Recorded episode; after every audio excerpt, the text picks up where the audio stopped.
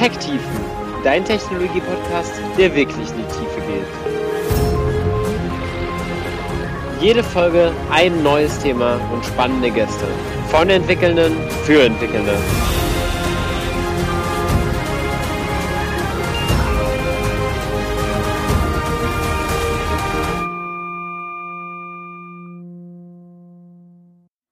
Ja, hallo und herzlich willkommen zur abschließenden Folge zum Themenkomplex Cloud.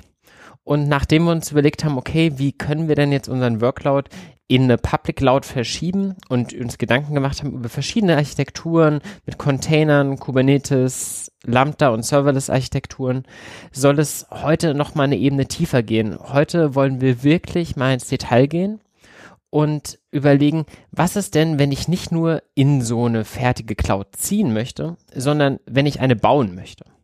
Und ich rede jetzt nicht davon, dass ich noch irgendwo zu Hause einen PC rumstehen habe und schließe den ans Netzwerk an und habe jetzt meinen eigenen Server irgendwo, sondern wie wäre es denn, wenn ich wirklich meinen eigenen kleinen Cloud-Provider bauen würde, der dann auch viele dieser Sachen, die man halt irgendwie kennt, zur Verfügung stellt? Diese Frage hat sich Nils Domrose, der heute bei mir ist, tiefer gestellt. Und ich freue mich sehr, dass du uns heute davon erzählen kannst. Hi Nils. Hi Nico.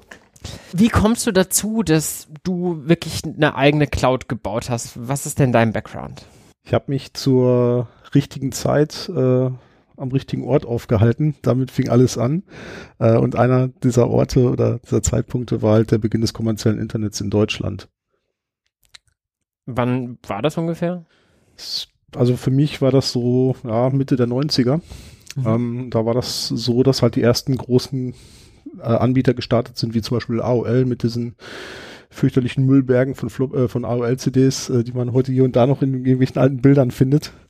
Ähm, aber ähm, früher war das halt in Deutschland sehr, sehr stark geprägt durch äh, das deutsche Forschungsnetz, also die Universitäten, die halt ihr eigenes Netz hatten, also als Teil des Internets und äh, ein paar kleinere Vereine. Mhm. Und ähm, das ging dann so ein bisschen damit einher, dass der Telekommunikationsmarkt liberalisiert worden ist und äh, dann halt die privaten Anbieter da reingedrängt sind und dann auf einmal neben Telefonie auch Datenprodukte anbieten wollten und dann letztendlich auch Internet für den Endanwender bereitgestellt haben. Und du warst damals bei so einem Provider oder wie kam es, dass du da so früh mit involviert warst? Wir haben uns damit auseinandersetzen müssen, wie kann ich, wie ich Dienste für Endanwender äh, anbieten kann Internet-Einwahl. Die Leute wollten halt zum Beispiel einen Mail-Account haben, die wollten einen Webspace haben. Irgendwann kamen Communities dazu. Äh, und so kam halt zu dem ganzen sehr, sehr netzwerklastigen Themen ähm, immer mehr serverbasierte Anwendungen, die halt irgendwo betrieben werden mussten. Und so habe ich mir so langsam die OSI-Schichten hochgearbeitet und äh, bin dann halt irgendwann bei Infrastruktur gelandet also ähm, es ging nicht nur damit darum, dem Endanwender den Draht da irgendwie ins Haus zu legen, dass er prinzipiell irgendeine Verbindung nach draußen machen kann, sondern die Leute hatten damals noch keine Erfahrung mit dem Internet, ihnen dann halt eben auch die Tools an die Hand zu geben, damit was anfangen zu können, wie zum Beispiel Mail-Accounts. Ja, das war damals so ein bisschen die Zeit der Portale und der Communities. Mhm. Das heißt also, wenn du einen Internetanschluss bekommen hast, also eine Einwahlnummer mit einem Account, dann hast du auch gleichzeitig meistens noch eine E-Mail-Adresse dabei oder verschiedene Mehrwertdienste, konntest dann irgendwie deine, deine Webpräsenz äh, starten, dein okay. Baustellenschild darauf deployen. Ja. Ähm, genau, das war so ein bisschen die Zeit. Ähm, und da, was da losging, war halt auch eben, äh, dass Linux sehr, sehr populär wurde. Das heißt also, wir mussten das irgendwo laufen lassen. Und da haben wir uns immer mehr und mehr mit dem Thema Linux beschäftigt und darüber halt auch mit allem, was damit einhergeht. Das heißt, wie kann ich Linux-Systeme betreiben?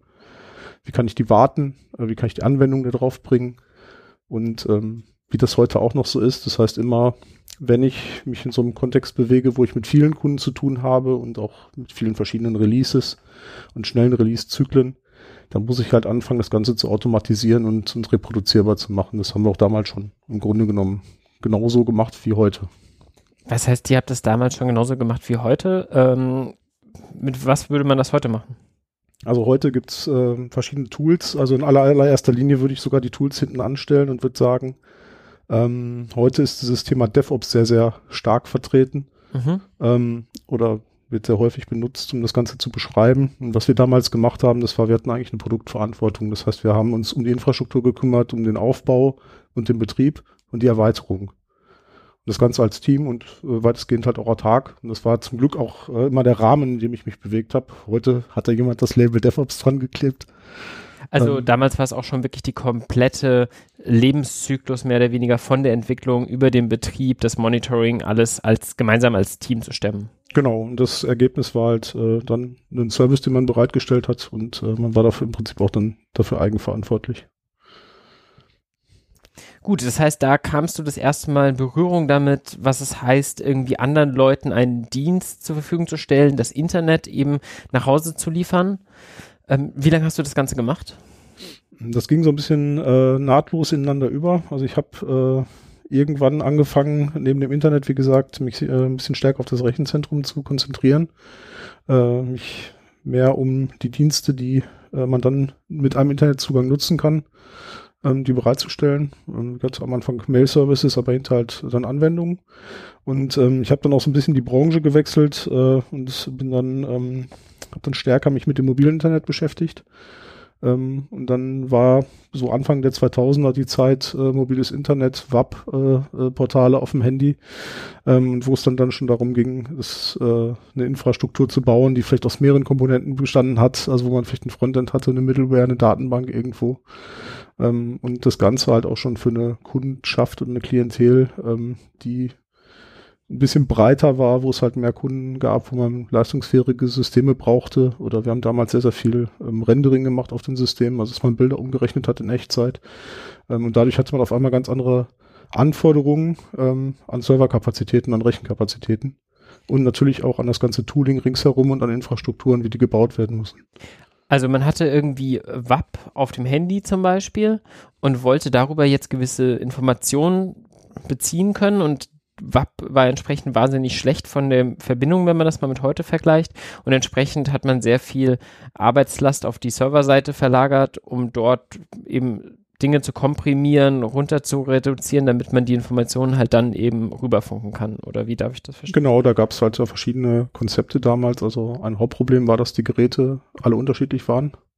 So ein bisschen so ähnlich wie das äh, Android-Ökosystem heutzutage. Ähm, und äh, das heißt, ich musste da ähm, Informationen, Bilder und so weiter dementsprechend so präsentieren, dass die auf den Geräten dargestellt werden konnten. Das eine war halt eben, dass man wirklich tatsächlich Bilder äh, runtergerechnet hat auf die entsprechenden Fähigkeiten der Geräte. Das andere Modell ist dann, dass man sogar einen kompletten Browserprozess remote auf dem Server gestartet hat. Man hat im Prinzip nur noch so eine kleine äh, schlanke Java-Anwendung auf dem Telefon gehabt, die sozusagen einfach das, das Fenster äh, auf diesem Browser war. Also da populäres Produkt ist der Opera Mini zum Beispiel. Ich wollte gerade sagen, wie, wie habe ich denn damals auf so eine Seite zugegriffen? Ich war damals noch in der Schule und an WAP-Zeiten, da konnte ich mir sowas wie Internet noch nicht leisten. Hatte ich damals schon wirklich einen, einen Browser auf dem Handy und habe da einfach eine URL eingegeben oder wie hat das funktioniert? Ähm, auf den Geräten lief ein Browser, der war halt mobile optimiert. Das heißt, äh, der konnte nur ein Subset von dem, was so ein moderner Browser heute kann. Und viele Standards, die wir heute nutzen, die, die gab es damals noch gar nicht. Und das heißt, es war alles sehr, sehr schlank gehalten. Okay, und damals hast du dich damit auseinandergesetzt, wie deploy ich eben Software speziell für diese Anforderungen von mobilen Endgeräten. Wie lange hast du das gemacht? Es ging gar nicht mal darum, dass das für mobile äh, Endgeräte war. Das heißt, was da im Endeffekt an Software lief, war uns relativ egal. Ähm, was wir äh, an der Stelle gemacht haben, ist halt eben viele, viele Instanzen von, von einer Software bereitgestellt. Skalieren. Skalieren, richtig. Ah, okay. Genau. Also, also auch mit der kleineren Anzahl an Devices war es damals aber auch schon notwendig, halt entsprechend die Services entsprechend mitzuskalieren, abhängig von der Last über den Tag verteilt zum Beispiel. Genau, also das war halt äh, die Aufgabe. Ähm, und dazu kam halt, damals sah die ganze Industrie noch ein bisschen anders aus. Das heißt, es gab relativ leistungsschwache Systeme, die sehr relativ teuer waren. Also damals war man auch noch auf einer anderen Architektur. Das meiste war halt irgendwie Spark-Systeme von Sun. Ähm, und da wollte man natürlich auch irgendwie gucken, dass man die ganzen Systeme optimal auslastet. Das heißt, da musste man sich dann überlegen, wie schaffe ich eine Lastverteilung, äh, so dass alle Systeme aktiv genutzt werden, dass ich halt nicht nur äh, 50 Prozent meines Clusters nutzen kann. Das heißt, so Themen wie Load Balancing, Lastverteilung waren auf jeden Fall schon sehr, sehr spannend und interessant. Ähm, genau. Okay, ich, also ich stelle mir jetzt das ein bisschen komplizierter vor damals. Wahrscheinlich konnte man damals nicht einfach sagen, meinem Kubernetes Deployment bitte skaliere meine Anzahl meiner Replikas mal hoch von 5 auf 10, wenn mein CPU irgendwie über einen gewissen Grenzwert kommt. Wie hat man denn damals Skalierung betrieben? Ähm, in Software und äh, Also meistens halt, indem man sich vorher überlegt hat, was kann da passieren. Das heißt, mal eben kurz einen Server dazu zu stellen, das war halt schlecht. Also man brauchte dementsprechend äh, ein Modell und Zahlenwerk und äh, ein Kapazitätsmanagement, worauf man dann die Hardware dementsprechend äh, ausbauen konnte. Und ähm, das heißt, alles andere, was darüber hinausgeht, das war halt was, wo man einfach dann geguckt hat, was für ein Load Balancing Algorithmus wähle ich ähm, oder wie schaffe ich das, einen Feedback Cycle einzubauen, dass halt mein Server meinem Load Balancer sagt, äh, wie viel wie viel Kapazität noch zur Verfügung steht und ähm, die effizientesten Formen mit Sicherheit, das sind äh, komplett äh, Eigenentwicklungen gewesen, die, wo man dann wirklich äh, eine Softwarekomponente hat, das Load Balancing in Software gemacht hat. Und das waren dann wirklich sehr, sehr spezielle Frameworks, ähm, da gab es wenig generische Lösungen. Aber war das dann auch schon irgendwie über virtuelle Maschinen, die irgendwo liefen, oder hat man einfach versucht, quasi die Dienste so über die Server zu deployen, dass sie sich irgendwie gut gegenseitig ergänzen? Also im allerersten Schritt war das tatsächlich so, dass man das über die Server deployed hat. Das heißt, man hat mal geguckt, wenn man irgendwelche Java-Anwendungen hatte, dann brauchte man dementsprechend Rechenpower und Speicher und dann hat man halt die die Backend-Server, wo diese Anwendung lief, dementsprechend skaliert. Ähm, irgendwann hat sich die Applikationslandschaft ein bisschen verändert. Das heißt, ähm, es wurden mehr Applikationen, es wurden immer mehr Use Cases. Also man hat, äh, auch wenn man damals noch viele Monolithen gebaut hat, aber schon angefangen, mehrere davon zu bauen für verschiedene Zwecke. Dann ging es halt darum, kann ich mir so viele, so große Server leisten? Macht es Sinn, äh, Anwendungen parallel auf Servern zu fahren? Wie ist die Charakteristik von einer Anwendung? Ähm, und vor allen Dingen, wie sind die Anforderungen? Und gerade bei den Anforderungen, bei den Dependencies ist das dann so eine Sache, wo man relativ schnell dahin gekommen ist, dass man so konkurrierende Anforderungen an eine Anwendung hatte. Ähm, da war eigentlich der erste Schritt gar nicht Virtualisierung, sondern ähm, tatsächlich Container. Ähm, da gab es halt für mich so zwei so Hype-Cycle und der allererste, der hat begonnen mit äh, Solaris 10, als das rausgekommen ist damals. Da gab es halt die Zones, was nichts anderes ist als Container. Okay, wann, von wann reden wir?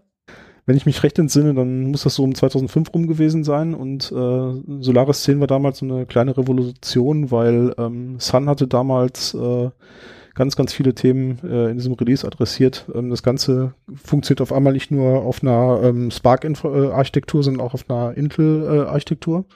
das heißt, ich konnte den Switch zu x86 machen. Ähm, und was noch viel, viel wichtiger war, war eben, ähm, dass Solaris Zones äh, zur Verfügung standen. Das heißt, ich hatte eine Möglichkeit, Prozesse zu isolieren. Ich hatte die Kernel-Infrastruktur dafür da. Also eben das, was man heute auch äh, unter, bei Containern nutzt, ähm, Containertechnologien. Und damit einher ging dann auch, dass es ein Dateisystem gab, was auf einmal in der Lage war, eben das Ganze optimal zu unterstützen. Ähm, und dann sind halt in den folgenden Releases immer weitere Komponenten gekommen, die das Ganze ergänzt haben, dass halt zum Beispiel irgendwann Netzwerkstack virtualisiert war. Und äh, der Grundgedanke hinter den Solaris Zones war damals äh, tatsächlich Laufzeitumgebung für Anwendungen zu haben, also eine Isolation. Und das Konzept war auch, in einen Container nur das reinzupacken, was man wirklich benötigt. Die Welt war aber leider noch nicht so weit. Das heißt, äh, was ist passiert? Das Ganze ist so äh, benutzt worden wie eine virtuelle Maschine. Das heißt, die Leute haben da eigentlich im Prinzip ein full-blown Userland installiert mit allen möglichen Anwendungen. Dann liefen da 20 SSH-Demons auf der Hardware in den verschiedenen Containern und Monitoring-Agents und alles Mögliche. Und das hat dann eine ganze Zeit gedauert, glaube ich, erstmal dahin zu kommen, dass, äh, dass eine Containertechnologie oder dass die Idee dahinter vielleicht eine andere war. Aber das, das Konzept war da und das hat uns zumindest in die Lage versetzt, dass wir eben diese verschiedenen Anwendungen mit verschiedenen Use Cases und Charakteristiken, dass man die parallel auf einem System betreiben konnte.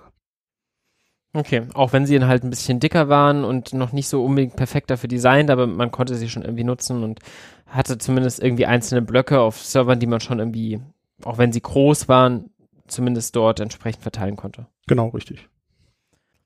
Waren denn Container damals auch schon wirklich nach dem Paradigma wie heute, dass sie jederzeit theoretisch failen können und dann eigentlich keinen State haben. Und wenn die Leute es dann aber falsch benutzt haben, ist es dann zu Problemen gekommen an der Stelle? Oder wie war das damals? Nee, das ist damals nicht so gedacht gewesen. Das heißt, die Container, das war schon eine Isolierung und man ist davon ausgegangen, dass die einen relativ langen Lebenszyklus haben.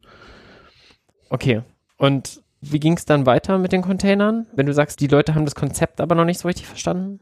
Genau, das, das Problem bei den Containern war ja weiterhin, dass ich halt an das äh, Betriebssystem gebunden war. Das heißt, ich habe immer nur äh, gleichartige Anwendungen nutzen können. Mhm. Es gab Ansätze von Solaris, dass die Linux-Kernel versucht haben zu äh, emulieren, dass man tatsächlich dann Linux-Userland auf einem Solaris-Kernel laufen lassen kann. Ja. Aber das Ganze, das war halt immer so ein bisschen Katz-und-Maus-Spiel. Das heißt, wenn es äh, eine weitere äh, Funktion im Linux-Kernel gab, dann gab es vielleicht die APIs noch nicht, die implementiert waren und so weiter.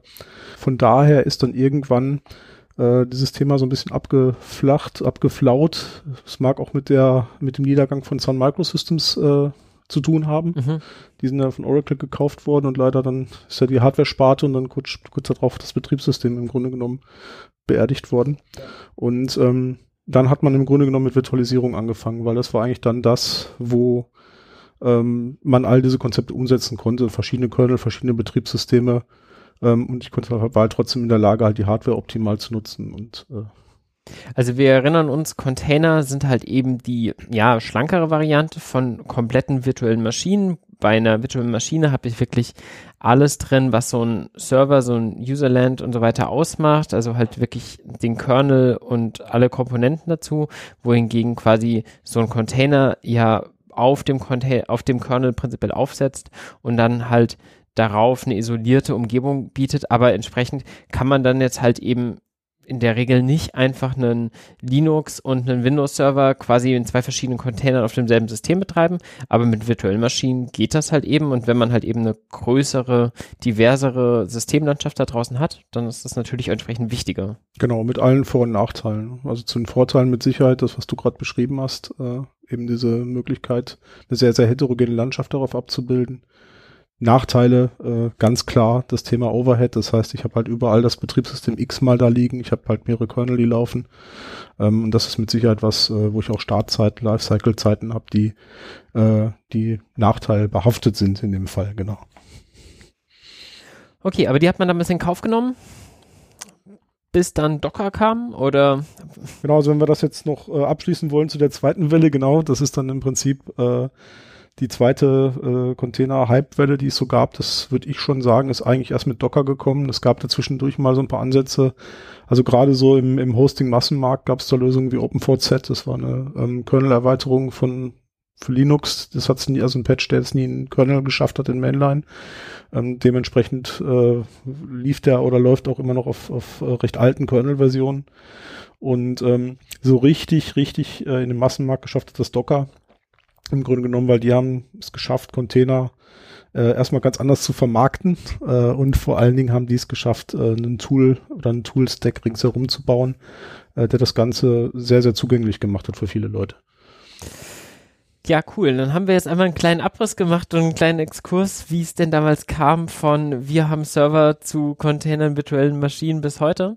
Ähm, und sind dabei ein bisschen von dem Thema abgekommen. Denn eigentlich wollen wir heute darüber reden, wie ich denn meine eigene Cloud deployen kann. Ähm, erstmal eine Frage, warum will ich das denn überhaupt? Was war denn für dich deine Motivation, dich mit dem Thema, ja, ein eigener Cloud-Provider zu werden? Ähm, was war die Motivation für dich dahinter? es gibt mehrere Motivationen. Also zum einen ist natürlich Unabhängigkeit, dass man sagt, ich bin noch so ein bisschen mein eigener Herr, habe meine eigene Infrastruktur und die komplette Kontrolle darüber. Mhm. Ähm, bin Herr meiner Daten, weiß, wo das Ganze gespeichert und verarbeitet wird. Ähm, auf der anderen Seite war das bei uns ein ganz einfacher Grund auch oder für mich auch, äh, mich damit auseinanderzusetzen. Wir haben halt überlegt, wie könnte eine moderne Infrastruktur aussehen, die zu den Anforderungen unseres Unternehmens passt. Und da ist es halt mit Sicherheit äh, ein Thema, dass wir sehr, sehr viel entwickeln und Entwicklungsprojekte auch haben. Ähm, da ist es jetzt nicht immer so, dass das dann die besten Cloud-Native-Apps sind, in, speziell in der Entwicklungsphase. Ähm, und das äh, gilt mit Sicherheit auch für unsere Workloads, die wir haben. Das sind halt viele Anwendungen dabei, die erstmal lange laufen, ähm, die man vielleicht nicht einfach runterfährt. Und wenn ich sowas zum Beispiel auf eine Public Cloud bringe, dann ist es, wird schnell sehr, sehr teuer. Mhm. Und ähm, deshalb haben wir uns überlegt, das wäre eigentlich schon nicht schlecht, wenn wir eine cloudartige Infrastruktur äh, haben, wo wir sagen können, wir haben halt einen festen Kostenblock und äh, können uns das Ganze zunutze machen, können das in einer ähnlichen Form in den Teams äh, nutzen und ähm, so sind wir dazu gekommen, dass wir gesagt haben, wir wollen halt eine, eine Cloud-Infrastruktur bauen. Mit allem, was dazugehört und ähm, jetzt nicht bei euch zu Hause unterm Schreibtisch, sondern schon irgendwo in einem Rechenzentrum. Ja, das ist besser, wenn man das im Rechenzentrum macht. Ähm, jetzt, äh, falls man mal an den Schreibtisch ran muss, dann äh, möchte man nicht die Cloud runterfahren müssen. Und in dem konkreten Kontext äh, ist es natürlich, also ich habe das nicht für mich privat gemacht, sondern äh, für Innovex, äh, wo ich halt arbeite und da hatten wir halt die Aufgabenstellung oder die Fragestellung, eben diese moderne Infrastruktur zu bauen für unseren Use Case. Ähm, genau, und das war so ein bisschen auch die Motivation, also was zu bauen, was schon äh, modern ist, wo ich halt wirklich APIs habe, Schnittstellen, äh, die von vielen Leuten genutzt werden können. Ähm, kommen wir mit Sicherheit hinterher auch nochmal so ein bisschen dazu auf das Thema, wie, äh, was für Vorteile habe ich, was für Auswirkungen hat so eine Infrastruktur auf, äh, auf, die, auf die Nutzer dann. Und das war so ein bisschen die Motivation. Ähm, und im Grunde genommen der Weg dahin, der beginnt tatsächlich da mit dem, mit dem Punkt, den du gerade angesprochen hast, nämlich im Rechenzentrum. Ähm, ja, mit dem Rechenzentrum. Also wie du sagst, man möchte nicht die Cloud runterfahren müssen, weil man zu Hause an den Schreibtisch geht. Lustige Anekdote. Ähm, ich war demnächst auch bei einem Kunden und dann gab es irgendwie Sicherungen, die rausgefallen sind und dann kam ein Elektriker und dann meinte, ja, okay, wir würden hier gerne einmal kurz die Strom Dinge miteinander tauschen, kann sein, dass gleich einmal kurz der Strom aus ist, hat er immer ein Problem. Wir gucken uns alle an, nö, haben wir Laptops, kein Problem. Und kurz bevor er das macht, sagt einer, ah, stopp mal, hier läuft doch noch so ein Rechner. Was läuft denn da? Oh ja, stimmt. Ähm, ja, da trainieren wir ja ein Modell. Ähm, wie lang läuft denn? Ja, das läuft jetzt seit acht Tagen. Das müsste bald durch sein, aber das wäre jetzt schlecht. Ja, Fazit war, der Elektriker ist wieder nach Hause gefahren und wir haben gesagt, wir melden uns, wenn unser Training durch ist, damit er dann mal die Steckdosen miteinander tauschen kann, weil wir nicht wussten, ob dann möglicherweise der Server den Strom verliert. Das wolltest du halt eben vermeiden und entsprechend hat sich die Frage gestellt, wo gehe ich denn in ein Rechenzentrum?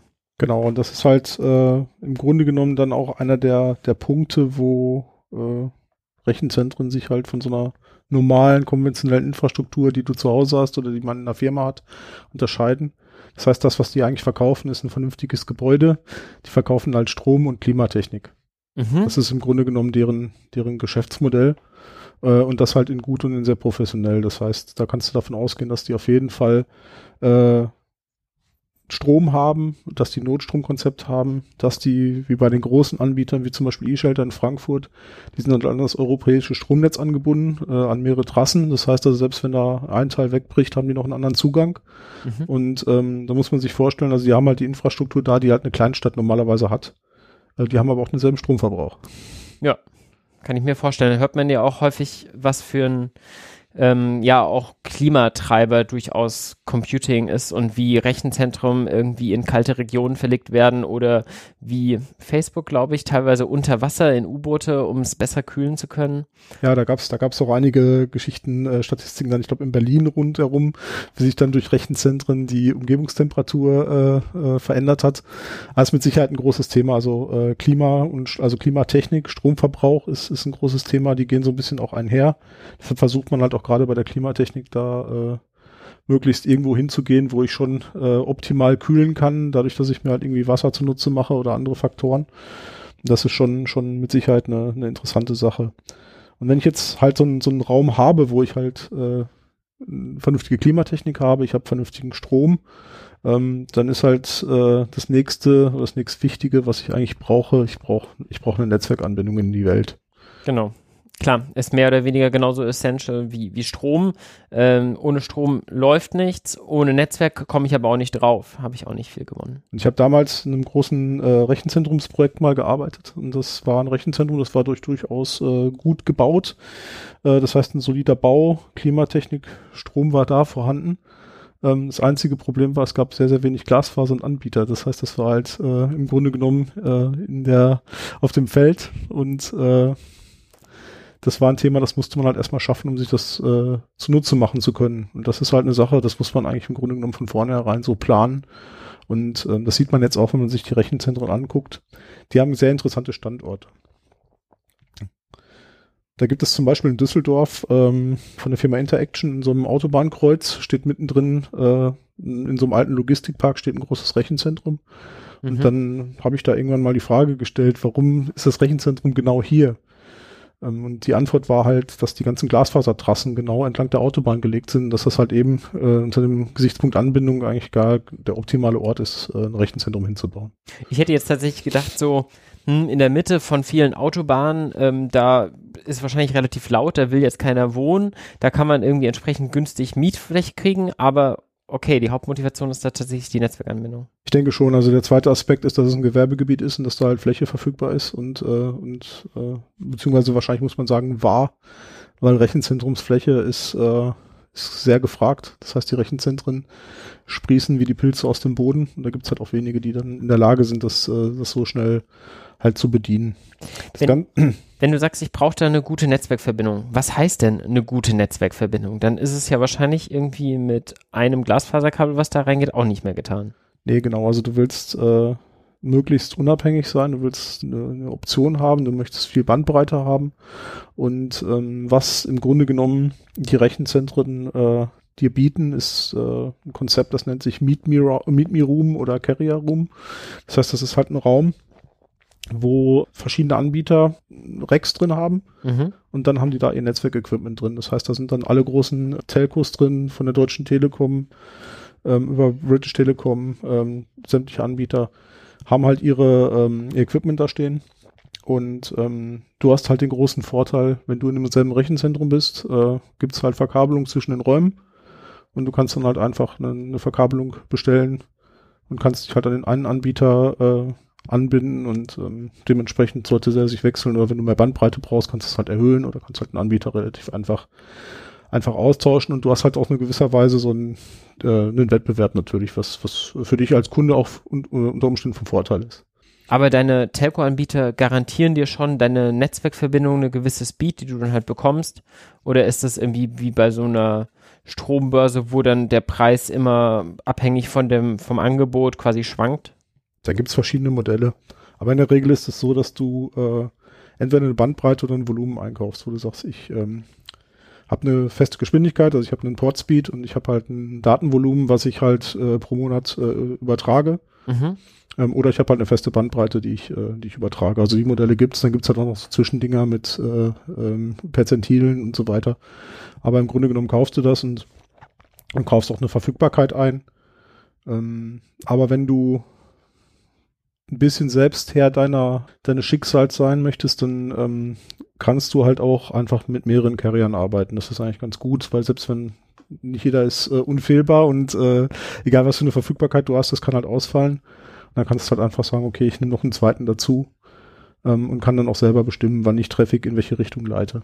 Welche Carrier sind es? Sind es die, die man jetzt aus dem Mobilfunkmarkt kennt mit Telekom, Vodafone und O2 ehemals E Plus oder wen gibt es da noch?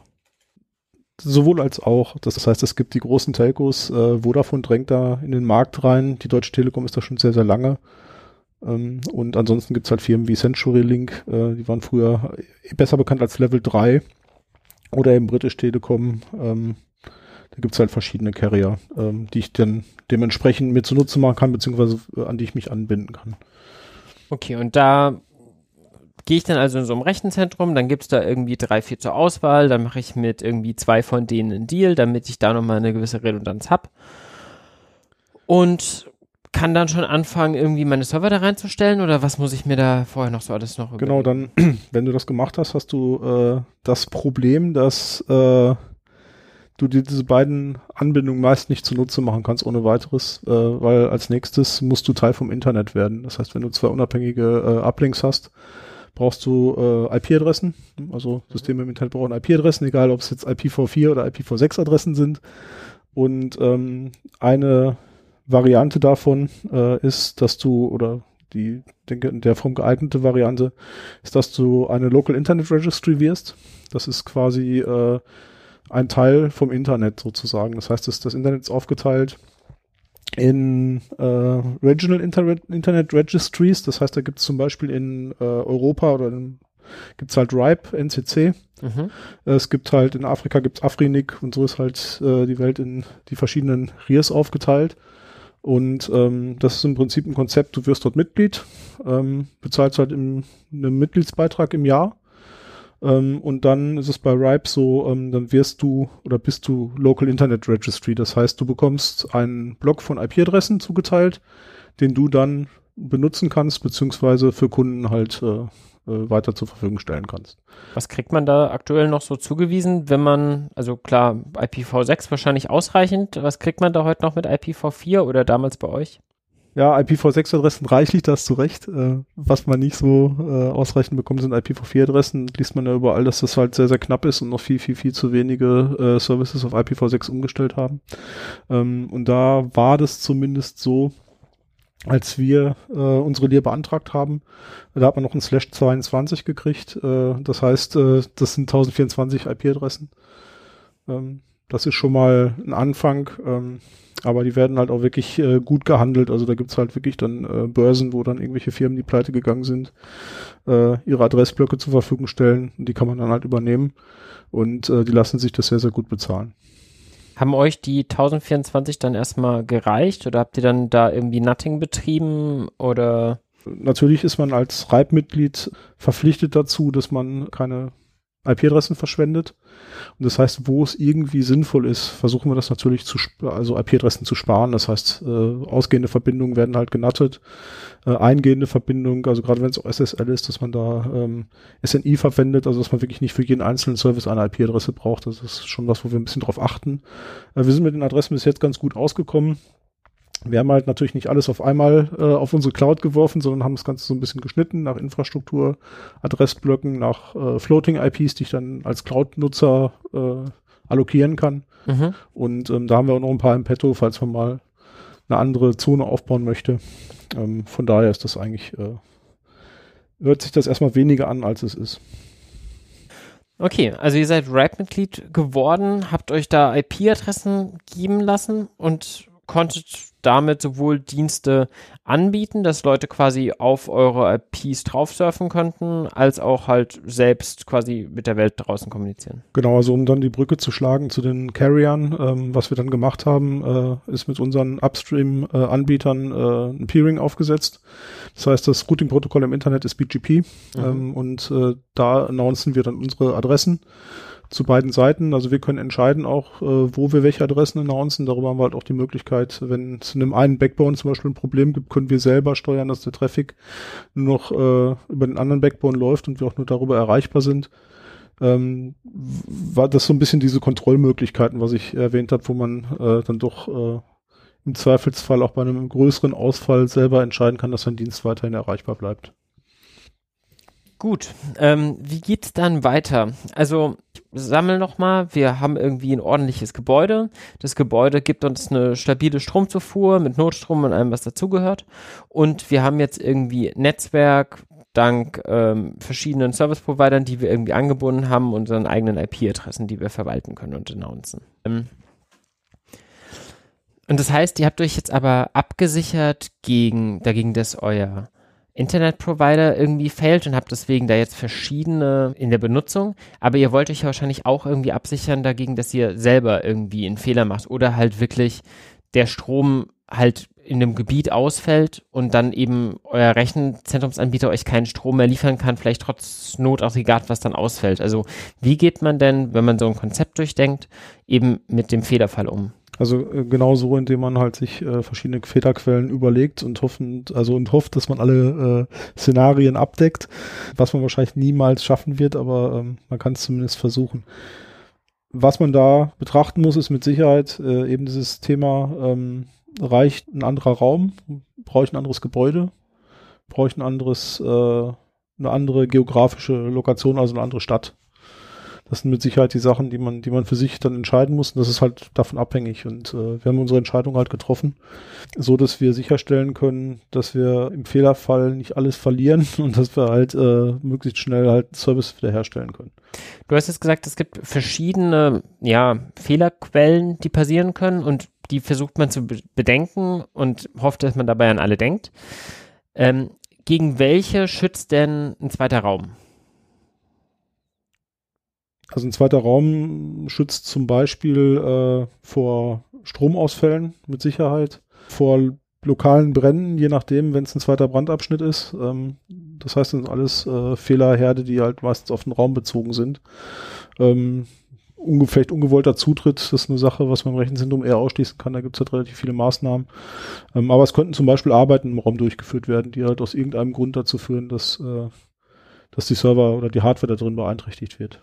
Okay, aber da würde es tatsächlich dann auch schon ausreichen, wie du hast gesagt, Brand, also auch im selben Gebäude hat man unterschiedliche Brandabschnitte. Dafür muss man jetzt noch nicht das Gebäude wechseln, sondern da gibt es dann durchaus unterschiedliche Räume, die da so getrennt sind. Genau, richtig. Ähm, wann würde ich denn jetzt noch ins nächste Gebäude wechseln wollen? Was, was gibt mir das für eine extra Sicherheit? Also wenn du die Gebäude sind meistens mit äh, einer Stromzufuhr beziehungsweise mit, mit Klimatechnik aus, äh, ausgestattet. Das heißt, du hast äh, Notstromaggregate, du hast halt Klimatechnik auf, in der Regel auf dem Dach mhm. ähm, und äh, wie gesagt die, äh, die Zuleitung und wenn da halt was Größeres passiert, also es eine Störung gibt, dann kann es sein, dass sich das äh, im schlimmsten Fall auf das gesamte Gebäude auswirkt. Ähm, oder es kann halt ein, verheerender Brand äh, in dem Gebäude, Gebäude ausbrechen. Ähm, das sind alles Sachen, gegen die kannst du dich in der Regel recht gut absichern, indem du halt einfach äh, in ein anderes Gebäude gehst, was zumindest so weit entfernt ist, dass du halt ein Feuer nicht überspringen kann. Was denn das Gegenargument? Warum, wenn ich jetzt zwei, wenn ich jetzt nur zwei brauche und es gibt zwei Gebäude, gibt es dann einen Fall, dass ich trotzdem meine Workloads beide ins selbe Gebäude packen möchte, in unterschiedliche Brandabschnitte? Ähm, das kommt halt drauf an. Ähm, das kommt halt sehr, sehr stark drauf an, wie dein Netzwerk aufgebaut ist. Also können wir gleich noch mal so ein bisschen detaillierter äh, drauf eingehen, aber du brauchst halt dementsprechend eine Verbindung zwischen diesen beiden Gebäuden, je nachdem, was du für eine Infrastruktur dort, äh, dort laufen hast. Die muss gewährleistet sein und wenn du das gewährleisten kannst zwischen zwei Rechenzentrumsgebäuden, genauso wie zwischen zwei Brandabschnitten, dann äh, ist es natürlich äh, zu bevorzugen, äh, die sichere Variante zu wählen und halt vielleicht beides dann komplett auf zwei Gebäude aufzuteilen. Okay, aber der Fall jetzt wirklich über ein Stück weit geografische Distanz die Sicherheit zu gewährleisten, das ist jetzt nicht der erste Weg, den man geht, weil, weil das macht ja wahrscheinlich das Setup dann doch ein bisschen komplizierter, wenn man da jetzt mehrere Kilometer dazwischen hat. Genau, also es ist halt die Frage, ähm, was für äh, Anforderungen du hast. Ne? Also wenn, äh, wenn es halt sehr, sehr, sehr, sehr sicher sein soll, und du dir einen Ausfall nicht leisten kannst, ähm, dann ist es mit Sicherheit was, äh, wo du sowas berücksichtigen solltest. Dann würde ich aber auch so weit gehen und würde gucken, dass das wirklich komplett getrennt ist, idealerweise, also dass das wirklich zwei komplett verschiedene Regionen deiner Cloud sind, ähm, so dass halt es keine Abhängigkeiten gibt. Das heißt, selbst ein Softwarefehler oder sowas in dem einen, in der einen Umgebung kann ich äh, die Services in der anderen beeinträchtigen. Das ist mit Sicherheit äh, der Weg, den man dann, dann einschlagen sollte. Ja.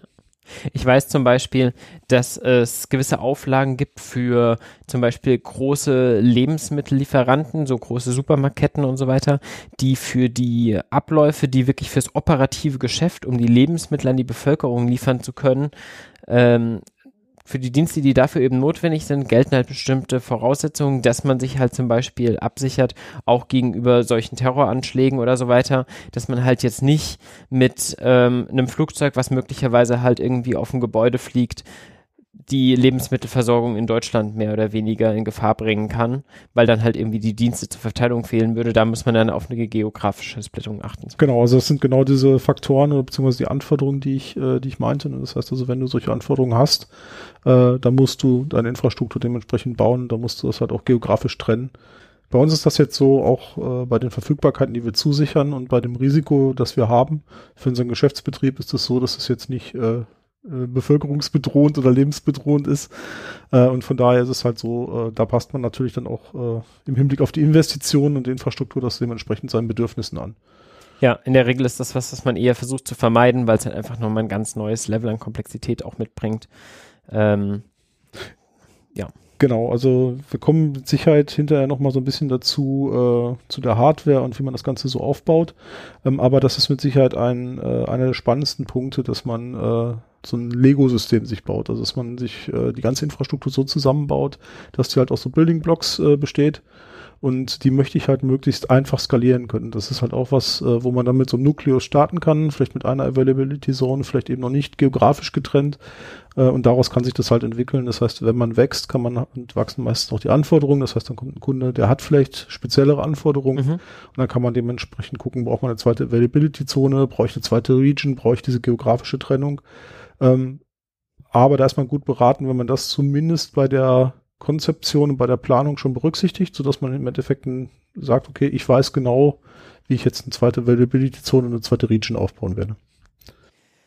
Du sagst jetzt, ähm, ich fange erstmal klein an, um dann wachsen zu können. Ist auf jeden Fall der richtige Ansatz. Aber die Frage ist natürlich auch, kann ich denn in so einem Rechenzentrum wachsen? Du hast selber gesagt, ähm, Rechenzentren sind sehr gefragt. Es gibt nicht mehr so viele Orte dazu. Und jetzt könnte ich mir gut vorstellen, dass das ähnlich ist, wie wenn man ein Büro sucht und hat jetzt irgendwie ein schickes Büro gefunden, wo mal seine Mitarbeiter gerade reinpassen und dann ähm, in so auch so einem Campus, wo vielleicht viele Bürogebäude sind und dann ein Jahr später hätte man gern nochmal irgendwie ein Stockwerk mehr und fragt nach und ja, nee, haben wir leider keins mehr da. Ähm, wie ist das in so einem Rechenzentrum? Hat man da Wachstumsgarantien? Das ist ein guter Punkt. Also da musst du halt auch strategisch dir überlegen, wo gehe ich hin, an welchen Standort und gibt es halt kleine Anbieter, da ist die Chance höher, dass du schnell voll bist. Dann gibt es aber auch Anbieter, die planen schon das dritte, vierte, fünfte Gebäude auf dem Campus. Und äh, wenn man da ist, äh, in der Regel hat man ein bisschen Zeit ähm, ansonsten kannst du halt Fläche reservieren, das geht halt auch. Das ist, das ist die Möglichkeit. Was da noch ganz interessant ist, also ich habe vorhin noch eine Sache vergessen äh, zu erwähnen, das ist halt auch äh, ganz spannend. Es gibt halt neben dieser Geschichte eigener Raum, eigenes Rack, eigener Cage, gibt es noch eine ganz andere Variante, äh, die ich vorher nicht kannte, das fand ich hochspannend, eigenes Rechenzentrum. Das heißt, die Anbieter, die verkaufen dir mittlerweile als Service sozusagen äh, den Bau eines Rechenzentrums. Das heißt, du kannst da hingehen und sagen, ich hätte gerne Rechenzentrum dann stellen die den Rechenzentrum dahin. Klar, macht natürlich auch Sinn, dass nicht irgendwie jeder dieser Anbieter, der sich vielleicht eben als Dienstleister da auch ähm, ja, sein Geld mit dem Betrieb eines Rechenzentrums prinzipiell verdienen möchte, nicht sich mit dem kompletten Bau vorher alle Erfahrungen neu machen muss, ja. Weißt du, ob das was ist, was die Großen auch nutzen? Also die, die regelmäßig sich Fe äh, Rechenzentren bauen, Facebook, Google, Microsoft etc.? Also mit Sicherheit. Das heißt, das sind äh, in der Regel Gebäude, da steht kein Firmenname dran, die sind einzeln abgesichert äh, mit einem eigenen Zaun und so weiter und äh, sind mit Sicherheit äh, die Gebäude, wo die großen Hyperscaler drin sind, weil die halt einfach einen viel, viel größeren Bedarf haben und äh, die brauchen halt äh, Fläche in Form von kompletten Rechenzentrumsgebäuden. Nee, aber die greifen auch auf die Dienste von solchen, ja, ähm, Rechenzentrum, Bauorganisationen zu oder machen die dann doch alles für sich selber vom Scratch? Ich denke, das ist eine wirtschaftliche Betrachtung. Also wenn es halt irgendwo einen Anbieter gibt äh, in einer Region, wo das interessant ist, der dir das bietet, dann äh, werden die es mit Sicherheit in Anspruch nehmen. Gut. Ähm, also dazu, dazu dazu ist halt die, die Infrastruktur auch zu, zu unterschiedlich oder die Rahmenbedingungen sind zu unterschiedlich. Also ich habe äh, mal in einem großen Projekt, ähm, war ich unterwegs, da haben wir uns zum Beispiel Rechenzentren in Afrika und Indien angeguckt. Ähm, wir hatten da die große Problemstellung Latenz, das heißt, also wir mussten da wirklich möglichst nah an die Kunden ran. Und das war schon wirklich sehr, sehr spannend. Also da einfach mal äh, die Unterschiede festzustellen, ähm, wo, äh, also wo da eigentlich die Herausforderungen liegen, stabile Stromversorgung, den Zugang, äh, die Möglichkeit, dass du möglichst schnell auch mal ähm, von einem Flughafen dahin kommst. Ähm, das ist dann dann schon immer so von Region zu Region völlig unterschiedlich. Und ähm, das war wirklich sehr, sehr spannend. Und ich habe mich dann halt auch äh, damals äh, mit, mit jemandem von Opera unterhalten, als, äh, als die halt dieses, diesen Opera-Miniservice damals äh, weltweit recht populär ausgerollt hatten. Und der hat halt weltweit in Asien und in, in, in, in in Indien und in Afrika unter anderem auch und in Amerika natürlich äh, Rechenzentren ausgewählt und aufgebaut und der hat mir sehr, sehr viele interessante Sachen äh, erzählt, wo er sagte, das sind einfach Geschichten, also achtet mal darauf, äh, wenn, wenn ihr Rechenzentrumsprovider auswählt, äh, das fing zum Beispiel damit an, wem gehört eigentlich das Rechenzentrum? Also ist das nur eine Firma, die die Sachen wieder weiterverkauft oder ist das eigentlich tatsächlich der Betreiber und Besitzer? Und da waren halt ganz, ganz viele interessante Konzepte dabei und das ist halt wirklich äh, von Region zu Region unterschiedlich. Und deshalb denke ich, du hast halt Infrastruktur und Anbieter, die sind halt sehr, sehr gut. Da kannst du mit Sicherheit auch solche Dienstleistungen äh, in Anspruch nehmen und dann hast du halt andere Regionen, wo du vielleicht andere Konzepte fahren musst, wo du vielleicht das selber baust, äh, eine eigene Betreiberfirma baust oder eine eigene ba eine Firma, die Rechenzentren baut, halt äh, aus dem Boden stampfen musst. Das ist ja situativ, muss man das entscheiden. Okay, aber in Deutschland, da kann man sich dann durchaus darauf verlassen, dass irgendwie die Firma, die dahinter steht, einen soliden Grundstock und Kapital hat? Oder wie geht man denn bei der Auswahl überhaupt vor? Gibt es so eine Art Bewertungsportal für Rechenzentren? Also der Markt ist äh, gar nicht mal so groß. Das heißt, du hast ein paar große Anbieter. Ähm, der Markt ist eigentlich ganz gut aufgeteilt und die sind im Prinzip alle, das sind große Firmen, die äh, in allererster Linie ähm, eine gute Finanzierung haben, weil sie halt in, also oder benötigen, weil sie halt in allererster Linie äh, Bauprojekte äh, finanzieren müssen. Und das ist halt eigentlich schon ein relativ äh, solides Geschäft und da muss man auch sagen, die haben nicht so viel Fluktuation. Das heißt also, die haben halt äh, langfristige Bindungen ähm, und äh, sind, denke ich, wirtschaftlich eigentlich schon relativ äh, gut aufgestellte Unternehmen alle. Okay. Aber das ist schon was, wenn man jetzt eben dort sich was anmieten möchte in so einem Rechenzentrum, dann fährt man da schon auch mal persönlich hin und guckt sich das an und ähm, redet da mit Menschen oder ist das eigentlich Webseite, ich klicke mir und gut ist? Ähm, das ist halt ein Projekt. Das heißt, du gehst natürlich dahin, guckst äh, nach, ob das alles, was so versprochen ist, ob das auch der Realität entspricht. Ähm, ist mit Sicherheit auch sehr, sehr spannend äh, Richtung äh, Notstromversorgung, Brandschutzeinrichtungen und so weiter.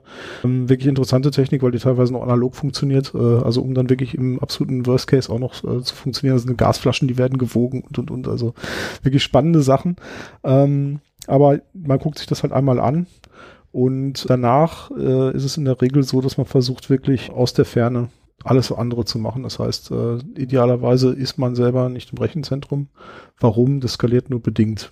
Das heißt also, gerade wenn man Rechenzentren hat, wo man nicht direkt da sitzt, muss man ein Modell fahren, äh, wo im Prinzip auf die einfachste Art und Weise ein definierter Zustand hergestellt werden kann, wo jemand halt irgendwie zu einem Rack geht, irgendwie eine Platte zieht, ohne Ahnung von IT zu haben solche Konzepte oder wo halt Lieferanten einfach Hardware hinschicken können und dann äh, nimmt das, packt das jemand aus, gerät mit der Festplatte hin, tauscht das wieder aus und äh, das heißt, ich brauche zum einen Dienstleister, die sowas können und ich brauche halt auch eine Infrastruktur, die sowas ab kann, die dafür gebaut ist. Und ja. da sind wir wieder bei dem Thema Building Blocks. Genau, dann kommen wir doch vielleicht mal zum nächsten Punkt. Also ich weiß jetzt eben, in welches konkrete Rechenzentrum ich jetzt gehen möchte, in welchen Raum, in welchem Gebäudeteil und ob ich jetzt irgendwie in einem oder in zwei Gebäudeteilen sein möchte. Und wie geht's denn jetzt weiter? Ähm, steht da die Hardware schon und ich bekomme die, die da steht, oder wird die dann extra für mich da reingebaut von denen oder mache ich das selber? Wie kommt man an die Hardware? Bei der Hardware musst du natürlich überlegen, äh, was brauche ich. Kommen, zu den Anforderungen können wir, können wir gleich auch noch kommen. Ähm, hängt so ein bisschen natürlich davon ab, was für eine Software auf meiner Cloud läuft. Aber ähm, in der Regel ist es so, du suchst dir halt irgendeinen Partner, der die, die Hardware verkauft, der dir idealerweise halt die Hardware auch einbaut, der vielleicht auch für Wartungszwecke oder ähm, wenn was kaputt geht, der dann ins Rechenzentrum fährt und dann vor Ort die ganzen Sachen für dich macht und tauscht. Ähm, das bieten die gängigen Hardware-Lieferanten, die bieten das halt in der Regel alle an. Das heißt, das, das ist schon mal ganz, ganz gut. Ähm, was du dann machen musst, ist im Grunde genommen äh, zu definieren, was du brauchst. Das heißt, du musst halt überlegen, welche Hardware brauche ich, wie soll die verkabelt werden, ähm, wie soll äh, eine Stromverkabelung äh, stattfinden, was für eine Netzwerkverkabelung möchte ich haben, was für ein Cable-Management. Also im Grunde genommen machst du dir so einen kompletten Plan von einem Rack, mhm. inklusive einer kompletten Verkabelung. Und das ist eigentlich das, was du dann äh, deinem Partner übergibst und äh, guck dann, dass die Server installiert sind, dass die verkabelt sind, äh, dass äh, das Netzwerk richtig verkabelt ist. Das heißt, es ist ein Kooperationspartner mit dem Rechenzentrum eben, wo dann die eine oder andere Person Zugang hat zu den Räumen, ähm, weil sie halt irgendwie entsprechend autorisiert wurde im Vorhinein und die kommt dann halt da an, wenn sie halt von dir die Bestellung bekommen hat, welche Server da bitte eingebaut werden sollen und schraubt die dann ins Rack. Ja, das sind nicht unbedingt Kooperationspartner, aber das, was du beschrieben hast, das, äh, das trifft schon ganz gut. Das heißt, ähm, in der Regel die Firmen, die solche Hardware verkaufen und auch solchen Einbau machen, die sind bei den äh, Rechenzentrumsanbietern sehr häufig vor Ort und die haben halt Zutritt und das ist halt so, wir haben äh, eine Liste mit Personen, die äh, Zutritt zu unserer Umgebung hat und da ist zum Beispiel eben, da sind solche Leute da drauf, hat man ein kleines Anmeldeformular, dann weiß man, wer geht rein, wer geht raus, was wird durchgeführt, also welche Arbeiten werden durchgeführt. Und dementsprechend, das ist genau das, äh, dieses Konzept. Ähm, also eben nicht vor Ort zu sein. Und warum das Ganze? Ich möchte ein zweites, ein drittes, ein viertes Rack aufbauen können. Ähm, da haben die die Kapazität für und da haben die auch die Leute für. Und das Ganze können die halt auch in Frankfurt, in München, in, äh, in Berlin und Hamburg machen. Ähm, das, da muss ich halt nicht immer selber hinfahren, das Ganze aufbauen. Das kann ich, äh, die Zeit kann ich besser in andere andere Themen reinstecken. Genau, zum Beispiel in die Planung der Hardware, die man halt eben jetzt konkret braucht. Wie geht man daran? Woher wählt man seine Komponenten aus? Ähm, sind es die Erfahrungen, die man vielleicht von zu Hause schon hatte oder ist es eine ausgedehnte Internetrecherche? sowohl als auch. Wir haben uns der ganzen Thematik äh, von unserer alten Infrastruktur ausgehend angenähert. Das heißt, wir haben uns angeguckt, äh, was haben wir eigentlich da, was wollen wir ablösen. Wir hatten halt einen VMware-Cluster, der liefert mir halt erstmal äh, Compute und, äh, und Memory und ein bisschen Network. Das heißt, wir wussten schon ungefähr die Workload, die auf dem Cluster läuft, was habe ich da für Anforderungen, was haben wir ungefähr für ein Wachstum zu erwarten und was haben wir noch für, für, für Neukundengeschäft, was wir erwarten wollen. Dann äh, mache ich eine Prognose und überlege mir, was brauche ich für eine Kapazität. Und ähm, da muss ich mir halt überlegen, äh, wie viel Speicherplatz brauche ich, was für Speichermodelle fahre ich, wie oft werden Daten repliziert, also wie, was, was habe ich für Bruttokapazitäten, was habe ich für Netto-Speicherkapazitäten. Äh, und daraus habe ich dann irgendwann eine Anforderung, woraus ich dann gucken kann, was ist so der Sweet Spot äh, von CPU-Cores zu, zu Gigabyte, ähm, zu, äh, zu Plattenplatz und äh, daraus kann ich mir dann halt meine Hardware zusammenstellen. Okay, das heißt, ich komme schon voll häufig, wenn ich so ein bestehendes Setting habe, was ich ablösen möchte, von den Anforderungen, die ich da hatte und übertrage die und überlege dann halt, okay, da kommt jetzt nochmal XY raus, ich habe folgende Pläne. Also ich näher mich schon von der Anwendungsseite, obwohl ja nachher, wofür ich dann die ganzen Cores, den RAM und so weiter einsetze, kann ja dann später durchaus variieren. Dafür habe ich ja dann eben so eine VMware-Cluster und eine Abstraktion dazu. Das ist ja genau der Punkt. Ich näher mich halt aus dieser, dieser Hardware-Ecke und wir haben ja eine gemischte Workload auch auf unserem alten Cluster gehabt. Äh, und daraus kann ich schon ein paar Sachen ableiten. Das heißt also, wichtig ist eigentlich immer das Verhältnis äh, Speicher zu CPU-Core und auch Sicherheit, äh, Netzwerkbandbreite. Also dieses, dieses Verhältnis ist mit Sicherheit ganz interessant. Disk Storage ist so ein bisschen nachgelagert, aber ich finde, die ersten drei hängen schon, schon ein bisschen näher an, aneinander. Und da versucht man dann halt das entsprechende Verhältnis äh, entlang seiner bekannten oder zu erwartenden Charakteristik äh, abzuleiten. Das heißt, dann hast du ein Verhältnis von, keine Ahnung, 1 zu 4, 1 zu 8, was auch immer zwischen Memory und Cores und äh, Dementsprechend äh, ist es im Prinzip auch bei der Netzwerkbandbreite, wo du guckst, was habe ich da? Habe ich da äh, netzwerkintensive Anwendungen oder ist das halt irgendwas, wo ich mal kurzfristig Peaks habe, also wo ich, äh, wo das nicht so eine, so, so eine große Rolle spielt. Und so treffe ich im Prinzip diese Entscheidung aufgrund dieser Datenbasis, die ich habe. Wenn ich natürlich auf der grünen Wiese starte und keine Charakteristik habe, dann muss ich halt gucken. Da gibt's aber auch ein paar, äh, paar recht einfache Modelle. Also kann man sich mal so ein bisschen abgucken.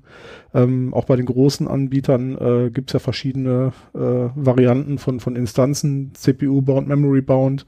Da muss man sich das überlegen, was erwarte ich da eigentlich für, eine, äh, für einen Mix auf meiner Infrastruktur und daraus kann ich dann wieder ableiten äh, wie viel RAM brauchen meine Compute Nodes, wie viel, wie viel Storage muss ich bereitstellen, was für Netzwerkbandbreiten habe ich zu erwarten. Okay. Du hast jetzt aber gesagt, ihr hattet so ein VMware-Cluster, wo halt verschiedene virtuelle Maschinen drauf liefen. Und das habt ihr jetzt aber erstmal so eins zu eins rüberportiert. Ähm, das war eine der Sachen, die wir äh, ein bisschen in Frage gestellt haben. Vor allem wäre es mit Sicherheit kein schlechtes Produkt. Das krankte damals ein Stück weit an den APIs und es ist halt äh, lizenzgebunden. Das heißt also, ich muss zu den Hardwarekosten, die ich habe, muss ich halt auf jeden Fall ein paar Euro an Lizenzgebühren, und das sind gar nicht so wenige Euro pro Server, nochmal zusätzlich äh, bezahlen. Oder kann natürlich auch ein Hemmnis sein, was, was Skalierung angeht. Das heißt also, wenn ich mit jedem Server ähm, Lizenzgebühren zahlen muss, komme ich dann irgendwann in Grenzen rein und ähm, die Idee war halt auch, dass man so ein Cluster erweitern kann. Also das heißt, äh, dass man äh, offene Schnittstellen hat, ähm, dass man eigene Funktionen hinzufügen kann. Und VMware ist da schon eher so ein, so ein eigenes Ökosystem.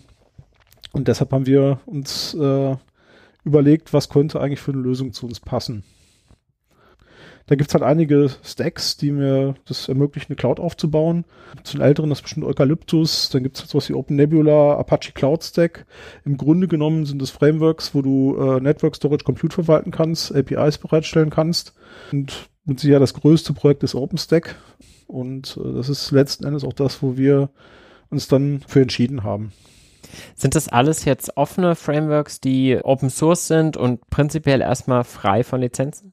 Genau, also es gibt natürlich dann wieder verschiedene Ökosysteme, die darauf aufbauen. Bei OpenStack gibt es dann Anbieter wie Mirantis, die halt dir dann äh, quasi eine, ähm, eine Distribution zur Verfügung stellen mit, äh, mit verschiedenen SLAs und Features. Es gibt halt auch ähm, Enterprise-Varianten. Bei OpenNebula gibt es, glaube ich, dieses One. Ich weiß nicht, ob es das noch gibt. Ähm, das ist halt eine Variante, wo du äh, nochmal ein bisschen Geld äh, bezahlst und dafür halt noch weitere Features erhältst. Aber im Grunde genommen, die Basis ist bei allen offen. Mhm. Ähm, das heißt, du kannst reingucken, du kannst es halt erweitern, kannst halt im Zweifel auch in den Quellcode gucken und das war mit Sicherheit für uns auch eines der Hauptargumente, warum wir halt so eine freie Lösung haben wollten. Genau, ich habe ja damals auch schon immer mal mitbekommen, ihr habt das durchaus auch aktiv genutzt und zu OpenStack auch das eine oder andere beigetragen. Können wir ja vielleicht nachher nochmal drauf eingehen. Aber also ihr habt beschlossen, ihr wechselt von eben einem VMware-Cluster zu OpenStack. Wie groß ist da so eine Migration? Ist das was, was man ähm, in ein, zwei Sprints erledigen kann oder ist das ein Projekt von Quartalen? Also es ist eher von, von Quartalen. Ähm, das Hauptargument oder das Hauptthema dabei ist eben äh, man darf die Komplexität von den Stacks nicht unterschätzen und gerade OpenStack ist da mit Sicherheit äh, einer der Vorreiter. Es gibt zig verschiedene kleine äh, Projekte und Komponenten und auch größere Komponenten, ähm, wo ich mir im Prinzip meine Cloud zusammenbauen kann und ich muss halt das Wissen aufbauen, äh, diese ganzen verschiedenen Komponenten des Zusammenspiels zu verstehen, ähm, zu debuggen, zu analysieren, zu erweitern. Ähm, das ist mit Sicherheit was, da muss ich erstmal äh, das Wissen aufbauen. Das, das ist auch das, was bei uns am Anfang am meisten Zeit gefressen hat. Also wirklich den Stack zu durchdringen, die Konzepte zu verstehen und daraus dann zu überlegen, was ist eigentlich für uns die optimale Architektur, wie man das Ganze aufbauen kann. Bei OpenStack ist es halt so, eben weil es diese Ökosysteme gibt und weil es halt irgendwie äh, Firmen gibt, die Datendistributionen drumherum bauen nochmal, es ist eher so ein Meta-Framework. Das heißt, es ist eher was, wo man schon hier und da äh, Hand anlegen muss und wo man es dann äh, erweitern muss. Das bedeutet also, man sollte sich auf jeden Fall mit Python auskennen, man sollte sich mit Linux exzellent auskennen und mit Virtualisierung, Netzwerktechnik und das Ganze dann als, als Basis dafür, äh, so ein Projekt angehen zu können, das Ganze zu bändigen. Auf der anderen Seite das Schöne ist äh, eben Features, das heißt, du hast halt die Möglichkeit, es gibt viele tolle Ansätze und viele kleine Projekte und äh, Building Blocks in, um OpenStack drumherum, die man sich zunutze machen kann. Ähm, auf der anderen Seite muss man natürlich auch gucken, äh, wie gut sind die, wie viele Leute gucken da drauf, wer nutzt das, was für eine Qualität haben die. Ist es wirklich was, was mir eher Schmerzen bereitet oder was, äh, was Mehrwert schafft und meine Funktionalität erweitert? Weißt du, ob OpenStack auch von anderen großen Cloud-Offerings irgendwie genutzt wird in der einen oder anderen Form? Auf jeden Fall. Also OpenStack äh, ist, ist weit verbreitet. Ich glaube, einer der, der wirklich der absoluten Power-User ist das CERN. Also das heißt, die haben da riesige Cluster, ähm, mhm. wo halt ihre Infrastruktur drauf laufen lassen. Ähm, haben da viele, viele andere Sachen mittlerweile durch abgelöst. Aber halt eben auch von kommerziellen Anbietern. Also die Open Telekom Cloud zum Beispiel äh, ist auf OpenStack äh, Basis gebaut worden. Ich glaube Rackspace. Ähm, das heißt, da gibt's schon viele große Anbieter. Aber da sieht man dann auch, wenn man sich äh, die Details anschaut, wie zum Beispiel ähm, Terraform Provider. Terraform ist so ein Tool, womit ich äh, Infrastructure as Code abbilden kann. Das heißt, ich kann damit automatisiert die Cloud APIs bedienen und mir Infrastruktur aufbauen, deklarativ. Da sieht man dann, wenn man da in den Quellcode guckt, ähm, da ist ein OpenStack drunter, aber die haben das halt schon massiv erweitert, weil die APIs halt sich äh, anders verhalten und da sind halt im Terraform dann eigene Provider, die dafür geschrieben wurden. Also das, da sieht man dann, dass es halt schon nicht mehr das Vanilla OpenStack ist, sondern es ist halt dann das jeweilige Flavor. Okay, aber das heißt, eben OpenStack soll ja eben eine Plattform bieten. Das heißt, es gibt halt eben zum Beispiel auch Terraform-Provider für OpenStack, die dann mein Endnutzer wieder benutzen kann, um seine Cloud dann bei mir zurecht, zurecht zu konfigurieren. Genau, also das war auch so ein bisschen äh, Kriterium für die Auswahl. Das heißt, wir haben irgendwas gesucht, wo, wo auch das Toolset ähm, bekannt ist. Das heißt, dass ich jetzt nicht irgendwie irgendwelche proprietären Herstellertools nutze, sondern eigentlich die gängigen Sachen. Das ist halt tatsächlich Terraform, das ist auch ein Ansible. Ähm, die können alle mit OpenStack APIs sehr, sehr gut umgehen. Ähm, und halt auch äh, für die ganzen Sprachen wie Python, wie Ruby und so weiter gibt's halt viele äh, Libraries, die einfach sehr, sehr gut mit den APIs direkt interagieren können. Wie kann ich mir die Struktur von so einem OpenStack-Cluster im Wesentlichen vorstellen? Funktioniert es ähnlich wie bei einem Kubernetes, wo ich vom Prinzip her jetzt auf jedem meinem verschiedenen Hardware-Knoten, die ich laufen habe, irgendeine Art Server, Worker, Kubelet, wie auch immer, deploye, was Arbeit annimmt und irgendwo habe ich einen Koordinator, Koordinator API-Server, der dann entsprechend die Workload zu denen verteilt und das Ganze trackt oder wie arbeitet da OpenStack? Ja, das Konzept ist bei OpenStack ähnlich. Das heißt, ähm, ich habe halt Agents, die auf den äh, entsprechenden Systemen laufen, die, die dann dementsprechend dort lokal Funktionen ausführen. Ich habe halt äh, übergeordnet eine Control Plane, die das Ganze orchestriert und, und, und kontrolliert. Ähm, also da unterscheiden die sich äh, nicht so stark. Ja, was sind denn dann jetzt die wesentlichen Building Blocks, die ich dann über mein OpenStack mir zurecht konfiguriere? Ähm, die klassischen sind ja irgendwie so Rechenleistung, Speicher, also Arbeitsspeicher, Festplattenspeicher.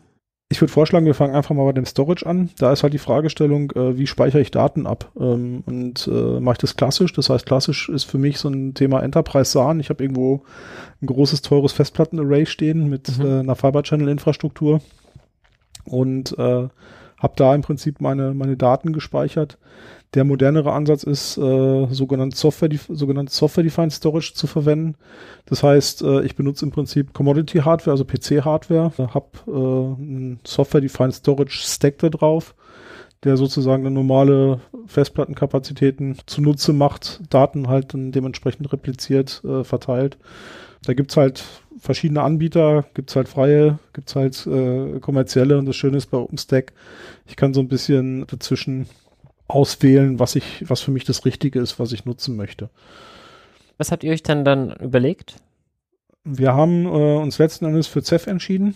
Ähm, das ist halt ein Software-Defined Storage, äh, was auch ähm, quelloffen ist, was ähm, weit verbreitet ist. Der Hauptgrund, warum wir das genutzt haben oder warum wir uns für Ceph entschieden haben, ist ähm, eben tatsächlich diese äh, der Community Support beziehungsweise einfach die vielfältige Erfahrung, die man halt auch nachlesen kann oder wo man in der Community halt auch viel, äh, viel, auf viel, viel Hilfe stößt. Das heißt, das ist so ein, einfach das OpenStack Ceph, das sind eigentlich so die beiden Sachen, äh, die sehr, sehr stark miteinander verbunden sind. Äh, in der Regel werden die Cluster mit, mit einem Ceph aufgebaut. Ein eingespieltes Team. Das heißt, Software-Defined Storage, ich habe jetzt halt einfach diverse Platten, die eben an mein Rechnern, an meinem Linux-System fest registriert sind, aber ich habe an der Stelle eine Virtualisierung, dass ich mir diese Platten halt ähm, über meine Software eben hinzuladen kann und wird dann auf einem niedrigeren Abstraktionslayer eben gemappt auf die physikalischen Platten. Ja, ich hätte jetzt genau umgekehrt beschrieben. Äh, also das heißt, du hast halt äh, Festplatten, äh, die sozusagen genutzt werden, in einem Storage Pool zur Verfügung gestellt werden ähm, und dann werden halt in aller Regel Datenblöcke, also Chunks halt auf den auf den auf den einzelnen Volumes gespeichert. Darüber habe ich dann eine API und auch wieder eine Control Plane, die entscheidet, wo an welcher Stelle speichere ich welche Daten. Meistens irgendwie so ein Konzept von so einem Metadata-Server, den kann ich halt fragen, wo sind welche Daten gespeichert oder wo, wo finde ich äh, oder wo, wo speichere ich welche Daten. Und dann haben diese Software-Defined äh, Storage-Lösungen in der Regel eben dieses Konzept, äh, dass Daten halt mehrfach repliziert werden. Äh, ich kann das weitestgehend entscheiden. Das ist das Schöne bei Software-Defined. Das heißt, also ich kann äh, auch verschiedene Klassen von, von Storage-Pools haben, wo ich dann sage, das soll mindestens dreimal repliziert werden oder es ist wichtig, dass es fünfmal repliziert ist oder ich möchte mit den Daten noch irgendwas anderes machen. Wie wichtig ist da noch so eine Data Locality, dass die Daten wirklich in der Nähe von den Rechenkernen, die sie dann verarbeiten sollen, liegen? Stellt sich in allererster Linie die Frage, wofür brauche ich die Data Locality? Das heißt, im Ceph äh, habe ich halt die Möglichkeit, Volumes in einem Storage Cluster bereitzustellen, ähm, das auf einer VM oder auf einem Compute Node oder halt auf mehreren. Ich kann die auch wechseln, das heißt also, ich kann eine VM auf einem Computer und runterfahren ähm, und kann die halt auf einem anderen starten, dann wird das Volume da gemountet. Ähm, da ist das ein sehr, sehr großer Mehrwert, dass ich halt einfach dieses, dieses Shared Storage habe, was, was äh, clusterübergreifend nutzbar ist. Ähm, von daher, da ist Data Locality noch gar nicht mal so entscheidend. Ähm, wenn ich halt äh, zum Beispiel Big Data Workloads habe, ähm, wo ich halt sehr, die sehr, sehr IO-intensiv sind, ähm, aber wo man Daten vielleicht schon durch das Framework äh, gesichert werden oder wo ich, wo es gar nicht so wichtig ist, dass die Daten halt äh, äh, permanent verfügbar sind oder über lange Zeit repliziert oder mehrfach repliziert werden. Da kann ich halt auch mit anderen Storage-Modellen arbeiten. Meistens hat man auch eine Kombination. Das heißt, man hat ein Ceph eben für diese verteilte Storage und man hat halt Local Storage auf den Compute Nodes, äh, wo ich dann einfach lokal eine Festplatte nutzen kann oder eine SSD und wo ich dann sehr, sehr viel äh, IO habe äh, oder IO-Operationen äh, habe und machen kann. Und ähm, das ist dann was, da ist die Data Locality inhärent. Ich kann das allerdings, die Workload zum Beispiel nicht migrieren. Das heißt, es ist nur dafür geeignet, wenn, wenn die VM flüchtig sein kann oder das, das, das, das, der Stack das unterstützt. Okay, aber ich sag ja bei dem Software-Defined Storage auf jeden Fall zumindest in welcher Availability Zone halt eben jetzt mein meine entsprechende Storage landen soll. Ähm, oder ob der halt eben auch über mehrere hinweg repliziert werden soll. Genau. Und dann ist halt auch die Frage, ähm, habe ich eine Availability Zone übergreifenden Storage oder nicht? Das heißt, äh, auch beim Storage kann ich das ja natürlich dementsprechend berücksichtigen. Ähm, und muss ich auch berücksichtigen. Aber das bietet mir OpenStack und Ceph an der Stelle. Genau. Okay, was haben wir denn noch neben dem Thema Storage? Ja, der nächste Block, den wir auf jeden Fall haben, ist äh, mit Sicherheit äh, eben das Thema Compute, Speicherplatz, äh, Daten, die ich halt auch irgendwo verarbeiten, erzeugen, äh, äh, prozessen möchte. Und da ist halt das Thema ähm, oder dieses Konzept äh, in den letzten Jahren, wo man viel drüber geredet hat, ist das Warehouse Scale Computing. Das ist so ein bisschen mit, äh, mit dem Google, mit Facebook, mit den großen Firmen startet, also die halt dann wirklich gesagt haben, wir machen ein völlig anderes Konzept vom Rechenzentrum. Also wir haben jetzt hier nicht ein paar Server stehen und einen Switch und hier ist noch ein Teppich verlegt, sondern die haben halt einfach gesagt, äh, wir versuchen möglichst einheitliche Hardware zu haben, äh, möglichst wenig Spezialisierung, äh, möglichst generische Systeme. Und äh, wenn irgendein System ausfällt, ist das völlig egal. Das heißt, das gesamte Konzept, auch der Software-Stack da drauf, der ist so gebaut, dass es halt äh, das mit Fehlern sehr, sehr gut umgehen kann und fehlertolerant ist. Ein Warehouse-Scale, weil man sich dann halt endlose Reihen von Servern vorstellen kann, wo dann, äh, da gab es dieses Modell von dem Rentner, der dann da durchrennt und einfach äh, äh, Server, kaputte Server einfach nur auch rauszieht, austauscht und wieder reinsteckt, ähm, dass halt einfach die Software darüber sehr, sehr fehlertolerant äh, einfach managt. Ähm, damit geht einher, dass man dann so ein bisschen guckt, äh, Storage, Compute, möchte ich das trennen, muss ich das trennen? Und wenn man das mit Nein beantworten kann, dann ist man so ein bisschen in der Hyper-Converged-Ecke. Das ist so ein Buzzword, was in den letzten Jahren halt äh, irgendwann mal aufgekommen ist. Da geht es im Wesentlichen darum, dass ich äh, nicht mehr eigene Server habe, um ein Storage-Cluster zu bauen, sondern ich habe halt eine, ein Modell von Servern, das mit Platten ausgestattet, mit CPUs und Memory und äh, das stellt mir sowohl Storage-Kapazitäten im Cluster zur Verfügung, als auch Compute-Kapazitäten, als auch halt den benötigten Speicher. Und das ist auch das Modell, was wir gewählt haben, wo wir gesagt haben, das macht es für uns einfach. Wir haben halt genau eine Art von Server, sowohl beim Einkauf, beim Austausch müssen wir halt auf nicht äh, da keine großen Unterschiede machen und können einfach die Systeme so nutzen und ähm, die haben halt verschiedene Aufgaben dann. Du hast ja gerade erklärt, dass ich dann möglichst viel gleiche Hardware habe, so dass wenn eine Komponente halt ausfällt, dass der Gesamtheit überhaupt nichts ausmacht, weil es einfach quasi fehlertolerant ist, dann schmeiße ich die raus, packe eine neue rein und gut ist. Ähm, muss ich denn dann überhaupt noch Fehlertoleranz auf dem Einzelsystem beachten? Ähm, weil ich ja sagen kann, wenn es ausfällt, macht es nichts oder ist es trotzdem noch wichtig? Ja, das ist ein guter Punkt. Das geht dann damit einher. Ne? Also früher ist man halt hergegangen und hat dann gesagt, man legt alles redundant aus. Das heißt, äh, die Top-of-Rack-Switches, äh, die Netzwerk-Uplink machen, da gibt es zwei Stück von. Ähm, die Netzwerk-Interfaces sind halt äh, doppelt ausgelegt. Man hat überall redundante Stromversorgung. Ähm, wenn man so ein Konzept hat und man hat halt eine, eine gewisse Größe äh, oder wie soll man sagen, genügend kleine Failure-Domains, ähm, dann kann man das Geld sinnvoll anders investieren und zwar in weitere Kapazität. Das heißt, da wird man sagen, okay, anstatt das alles redundant zu machen, äh, und Redundanz birgt ja auch wieder Komplexität und äh, man muss halt erstmal mit Redundanz eine höhere Verfügbarkeit schaffen. Das ist halt auch schwierig oder eine Herausforderung und von daher ähm, bei solchen Konzepten geht es halt oft einher, dass man sagt, okay, ähm, viele Sachen, die gibt's einfach nicht redundant, sondern wenn eine komplette Availability Zone wegfällt, dann ist es so, deshalb heißt Availability Zone. Mhm. Ähm, und das macht halt das äh, Leben halt an vielen Stellen natürlich leichter. Und wie gesagt, das ist halt einer auch dieser Patterns, die man im Kopf haben muss, wenn man das Ganze baut. Also und auch wenn man hinterher darüber nachdenkt, was für Workloads laufen auf so einer Cloud, wie muss das Ganze gebaut sein, die müssen halt mit sowas umgehen, umgehen können.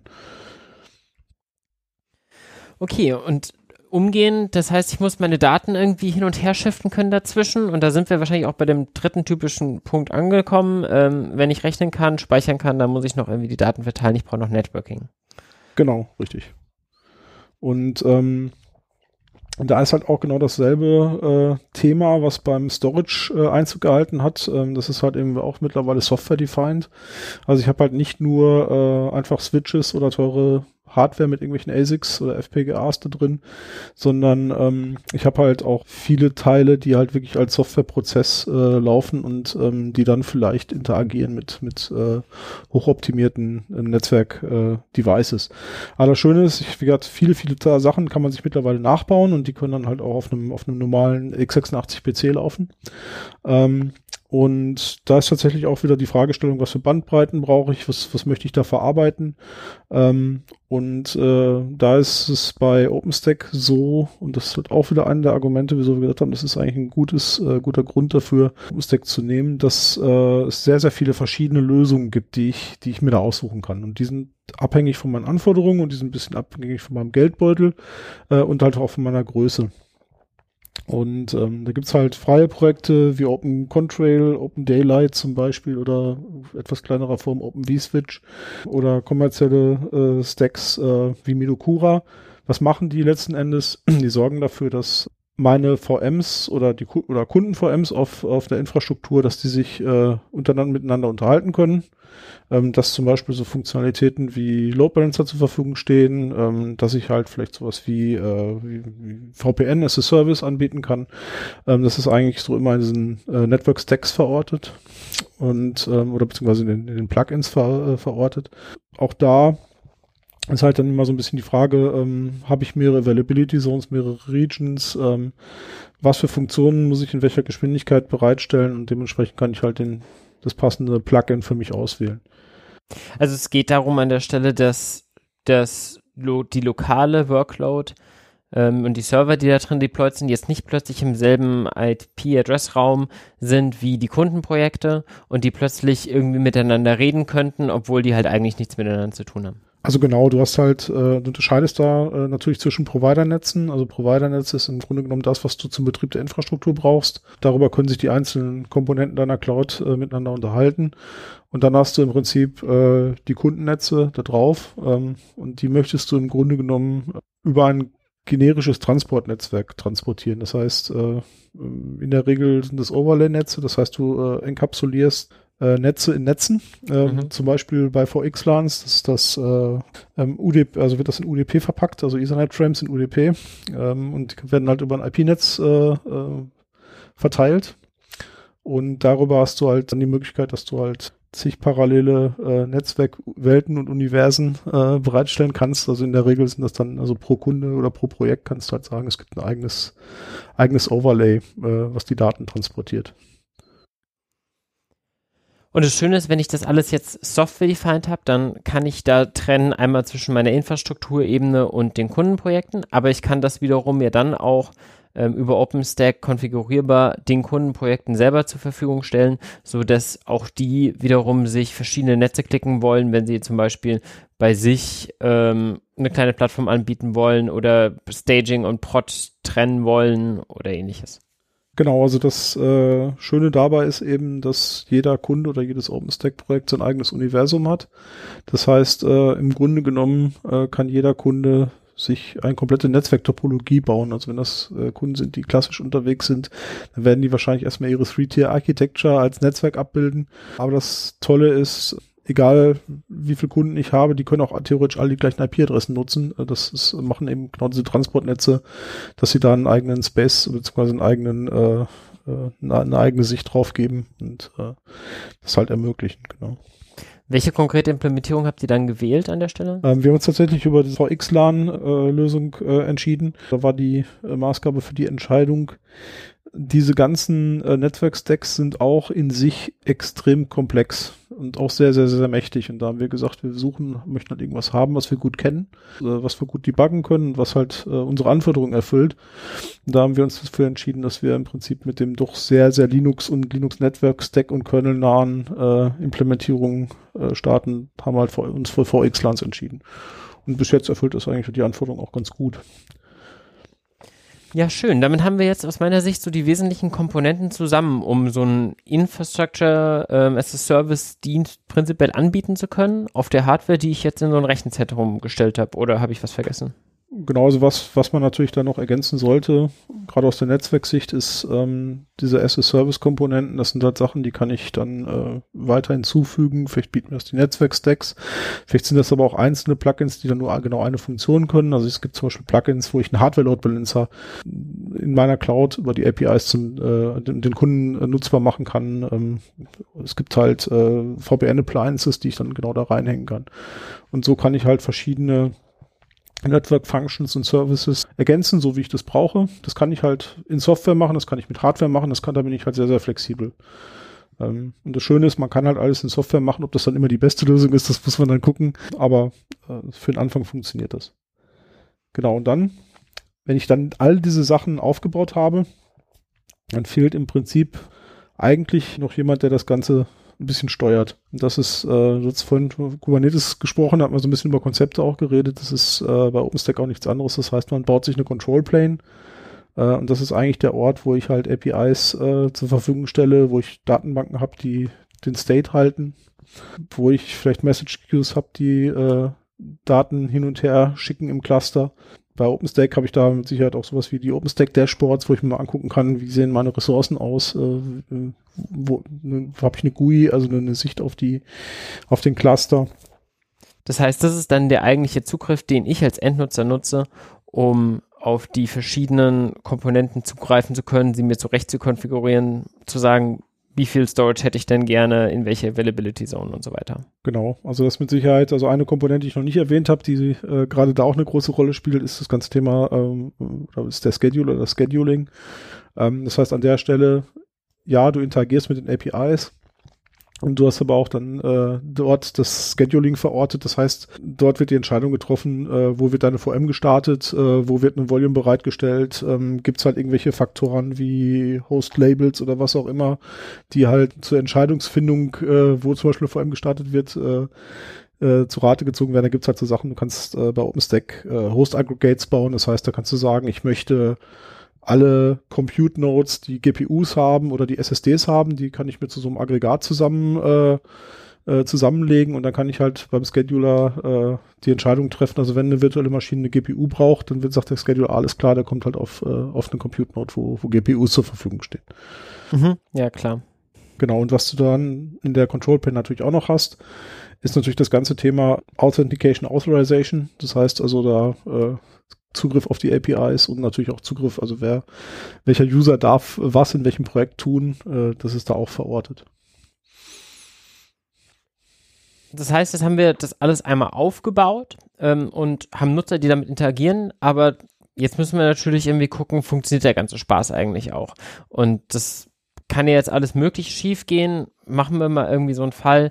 Ähm, die Control Plane, was ja das ist, womit meine ganzen Nutzer interagieren, worüber sie auf ihre ganzen Zugriffe kommen, ähm, hat jetzt irgendeinen Fehler und Nutzer kommen da nicht drauf. Wie, wie kriegt ihr sowas mit? Wie geht man damit um?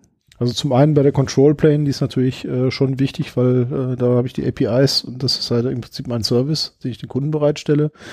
Das heißt, das ist in der Regel äh, redundant. Das heißt, da haben wir Datenbanken äh, redundant ausgelegt, zum Beispiel so Frameworks wie Patroni, ähm, die kann man da ganz gut für nutzen, also Datenbankcluster. Aber auch das kann trotzdem ausfallen. Die gute Nachricht ist da zumindest, alles was läuft, das läuft dann auch weiter. Das heißt also die VMs und so weiter, das ist davon erstmal nicht betroffen. Äh, aber ich möchte das halt mitbekommen. Und äh, deshalb gehört auf jeden Fall zu der Cloud-Infrastruktur ähm, eben eine Monitoring- und Analytics-Infrastruktur, die dir im Prinzip eine Sicht auf ein sehr, sehr komplexes System äh, zur Verfügung stellt da einfach durch, durch Logfiles durchzugehen, auf den Systemen in die System Outputs zu gucken, das hilft dir halt wenig. Denn du brauchst halt wirklich da äh, eine Aggregation, äh, eine vernünftige Analyse auf den Logfiles, du brauchst ein vernünftiges Monitoring, vernünftiges Alarming. Du musst gucken, dass du da vernünftiges Thresholds ansetzen. Das ist halt was, haben wir auch einiges an Zeit reingesteckt, das Ganze zu, zu bauen. Dadurch haben wir aber den großen Vorteil, wir sind jetzt in der Lage, wir können da sehr, sehr gut Trends ablesen. Das heißt, wenn wir Software-Updates machen zum Beispiel, wissen wir, hat das irgendwie die Performance beeinträchtigt oder verbessert. Wir können Kapazitätsmanagement damit äh, machen. Das heißt, wir wissen, ähm, haben wir noch genug Kappa auf der Cloud oder wird es langsam eng und müssen wir Hardware nachordern. Das ist mit Sicherheit was und ähm, was wir dann auch gemacht haben, das kannst du aber erst machen, wenn du, wenn das Ganze sehr solide ist und du dem Monitoring auch vertraust, was man ab irgendeinem Zeitpunkt tun sollte. Wir haben das Monitoring zum Beispiel in die gesamte äh, Automatisierung ähm, und in das gesamte Deployment der Cloud und das Management mit integriert. Das heißt, wir fragen das Monitoring nach dem Zustand der Cloud, um darüber zu entscheiden, ob eine Aktion erfolgreich war. Was heißt, ihr fragt das Monitoring, ob eine gewisse Aktion erfolgreich war? Das heißt, ihr macht etwas und guckt danach einfach quasi, ob die Dashboards sich verändern oder? Zum Beispiel, wenn wir ein Software-Update machen, haben wir verschiedene Checks und Probes, die halt überprüfen, ob eine Software, ob eine bestimmte Komponente läuft. Also zum Beispiel das Dashboard. Mhm. Ähm, das heißt, es gibt einen Check, der prüft, ist das Dashboard verfügbar und äh, kann ich mich da einloggen und äh, funktioniert das so, wie ich das erwarten würde. Und äh, wenn ich jetzt ein Redeployment von Dashboard mache, dann äh, schlägt dieser Check ja während des Updates auf dem betroffenen Knoten, wo gerade das Update durchgeführt wird, fehl. Mhm, Und, in dem Moment, ähm, ja. Genau, das, der, von diesem konkreten Task, der halt dieses Update durchführt, äh, ist der letzte Schritt im Prinzip, das Monitoring zu fragen, ist auf dem Host wieder alles in Ordnung. Okay, und dann erst sagt er, okay, ich bin wirklich Und jetzt, dann ist der, abgeschlossen. dann sagt der Task, ich bin der Task wurde erfolgreich abgeschlossen, ähm, Service steht wieder zur Verfügung. Was benutzt ihr fürs Logging und Monitoring? Denselben Stack, den man sonst so kennt, äh, wie Elasticsearch, Lucene, irgendwie sowas, Prometheus? Da kommt halt einiges zusammen, da kannst du einen ganzen Podcast drüber machen. Ähm, aber wir haben im Kern für das Alarming äh, und Monitoring haben wir ein, äh, ein Isinga 2. Und da überwachen wir halt im Prinzip, äh, ob die Services laufen, ähm, was für Antworten wir zurückbekommen von den verschiedenen Diensten. Und ähm, wir lassen uns von dem System im Prinzip auch benachrichtigen. Sind das so klassische, einfach nur HTTP-Requests, die gucken, ob gewisse Dienste zur Verfügung sind? Oder messt ihr da auch Latenzen? Oder? Ähm, das kann man machen, aber das ist halt sehr, sehr punktuell. Das ist wirklich ein klassisches Monitoring, wie man es kennt. Also sind die Sachen verfügbar und das ist halt auch ein aktives Monitoring. Also wir rufen die Sachen regelmäßig auf. Mhm. Darüber hinaus haben wir Graphite, wo wir halt Metriken äh, einsammeln Mhm. von allen Servern. Und halt äh, dann im Endeffekt nochmal ein Elasticsearch und Grafana, wo wir dann halt äh, all diese ganzen gesammelten Informationen dann nochmal visualisieren und es dann halt äh, Dashboards verschiedenster Art gebaut haben für alle möglichen Use Cases. Das ist auch so ein bisschen so, das ent entwickelt sich. Also wir haben das, wo wir gesagt haben, das ist das, was wir denken, wie wir eine gute Sicht auf die Daten haben. Aber da ist es im Prinzip genauso, wie man es überall macht. Es ist halt eine Infrastruktur und wenn wir den ersten Incident haben, dann machen wir dann, äh, hatten, oder nach dem ersten Incident haben wir eine RCA gemacht, also eine Root Cause Analyse und dann haben wir halt gesagt, okay, da gab es einen blinden Fleck äh, und dann baut man sich ein Dashboard dafür oder erweitert das Monitoring. Ähm, das ist halt was, das kann man eigentlich nur in so einer Evolution machen.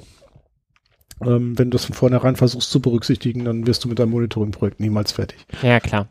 Aber genauso wichtig wie die Tools finde ich halt irgendwie auch die Prozesse da hinten dran. Wie geht ihr damit um? Habt ihr irgendwie ein tägliches, wöchentliches Treffen, wo irgendwie ihr gemeinsam irgendwie auf die Dashboards mal drüber schaut? Oder gibt es eine Person, die irgendwie immer dediziert ähm, zuständig ist dafür für einen gewissen Zeitraum? Also wir haben ein Team, das ist diese Plattform betreut. Also die kümmern sich um nichts anderes. Die stellen halt die APIs bereit. Und die kümmern sich natürlich auch darum, dass das alles funktioniert, dass es keine Alarme gibt, äh, gucken sich Trends an, ähm, leiten daraus halt dementsprechend ihre, ihre Tasks ab.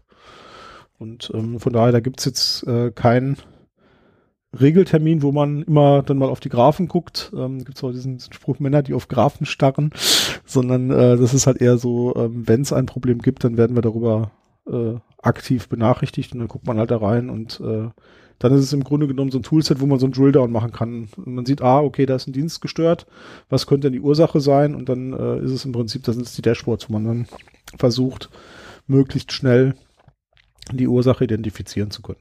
Okay. Ja, wobei ihr ja natürlich auch schon relativ lange dabei seid und dementsprechend da wahrscheinlich die Routine entwickelt habt. Ich bin da ja nicht so tief drin, aber, ich habe damit tatsächlich zuletzt echt gute Erfahrungen gemacht. Gerade bei einem jüngeren System irgendwie sich einen regelmäßigen Termin zu nehmen, wo man auch gemeinsam quasi auf diese Dashboards guckt und einfach mal sagt, okay, warte mal, was denn das eigentlich für ein Spike? Kannst du mir den erklären? Und entweder kann es die andere Person und dann ist es klar, man, der eine hat sein Wissen geteilt oder beide können es halt irgendwie nicht und dann kann man der Sache halt mal tiefer reingehen und gucken, okay, war denn da was, was wir vielleicht gar nicht so bemerkt haben? Genau, finde ich irgendwie einen wichtigen Punkt, um dann auch so diese Dashboards zu schärfen. Das ist ein guter Punkt. Also das ist tatsächlich was, was wir in einer ähnlichen Form gemacht haben. Und zwar mit äh, diesen Tausenden von verschiedenen äh, Log-Events, die man so hat. Mhm. Wo man dann, wenn es alles gut läuft, sich nicht so sicher ist, äh, ist das kritisch oder ist das was, was, äh, was man ignorieren, wirklich ignorieren kann, was vielleicht einfach nur ein verboser Output äh, ist, wo ein Entwickler vielleicht ein bisschen was Zielen ausgeschossen ist. Und ähm, das ist halt eine Sache, da haben wir uns tatsächlich dann äh, eben ein Dashboard gebaut, wo wir uns halt die häufigsten äh, Log-Einträge angeguckt haben. Da haben wir auch so einen Regeltermin gemacht, wo wir gesagt haben, das gucken wir uns mal äh, immer mal wieder an, gehen da durch, gucken nach, gibt es da eine Ursache für, ähm, ist das was, was, äh, was in Ordnung ist oder nicht? Mhm. Und dementsprechend, also warum haben wir das gemacht? Weil wir, also A, man lernt die Plattform besser kennen, aber man kann natürlich auch dann eben die, die Relevanz oder sein, sein äh, auf andere Einträge legen und das im Prinzip wegfiltern. Ne? Ja. Solche, solche Sachen haben wir halt auch natürlich gemacht. Du hast jetzt gerade schon eben auch erzählt, dass man nach einem ersten Incident eine Root Cause Analyse gemacht hat und zu gucken, okay, woran lag es denn, damit man da eben daraus lernen kann und in Zukunft besser werden kann.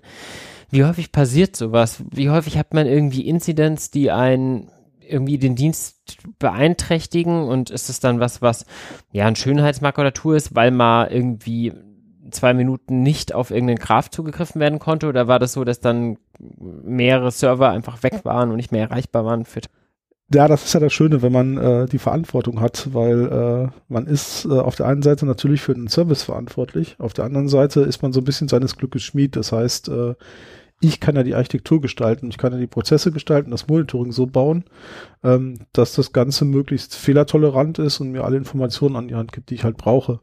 Und ähm, deshalb haben wir glücklicherweise äh, bis jetzt sehr, sehr wenige äh, Ausfälle gehabt, die eine Auswirkung nach außen hin hatten. Ähm, wir haben allerdings andere kleinere Sachen gehabt, die durchaus auch das Potenzial hatten, kritisch zu werden, die wir aber sehr, sehr früh mitbekommen haben, die dann nach außen keiner mitbekommen hat. Aber das Team war natürlich trotzdem dann schon ein paar Tage äh, beschäftigt, da äh, drumherum zu bauen und, und Aufgaben äh, umzupriorisieren und halt da irgendwie wirklich dran zu arbeiten, dass wir die Sachen halt äh, aus der Welt schaffen oder verbessern. Und, äh, wir hatten einen Hardware-Defekt und äh, was da halt immer am ätzendsten ist, wenn man, auch bei einem hochredundanten System, wenn man dann noch einen zweiten Hardware-Defekt hat.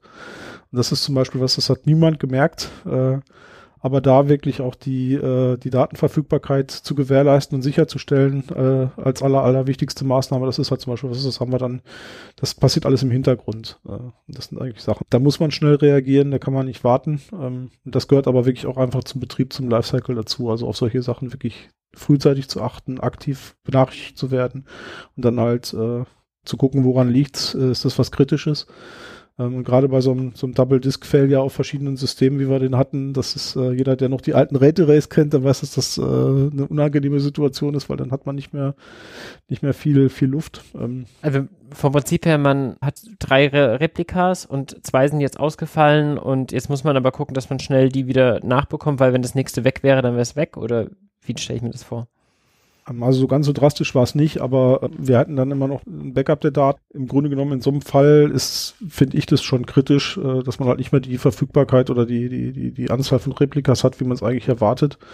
Und das ist ein gutes Beispiel, also genauso, also so, so ähnlich war der Fall, den wir da auch hatten, wo wir dann möglichst schnell äh, das wieder gewährleisten wollten, dass wir, dass wir eigentlich die, den Zustand und die, die Menge an, an Replikas von, äh, von Storage-Objekten äh, gewährleisten konnten. Das heißt, ihr habt in eurem Monitoring gesehen, okay, irgendwie haben wir jetzt hier verlorene Anzahl der Replikas direkt oder der, unser Storage, der verfügbar ist, ist runtergegangen und daraufhin habt ihr dann diesen Betreiber von euch angerufen, der für euch ins Rechenzentrum gegangen ist und Platten nachträglich reingesteckt hat oder wie stelle ich mir das vor?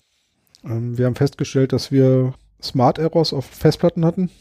Ähm, das, die Festplatten sind dann aus dem Cluster genommen worden. Und äh, wir haben dann veranlasst, dass die getauscht werden und äh, dann ist halt gleich die nächste Platte ausgefallen.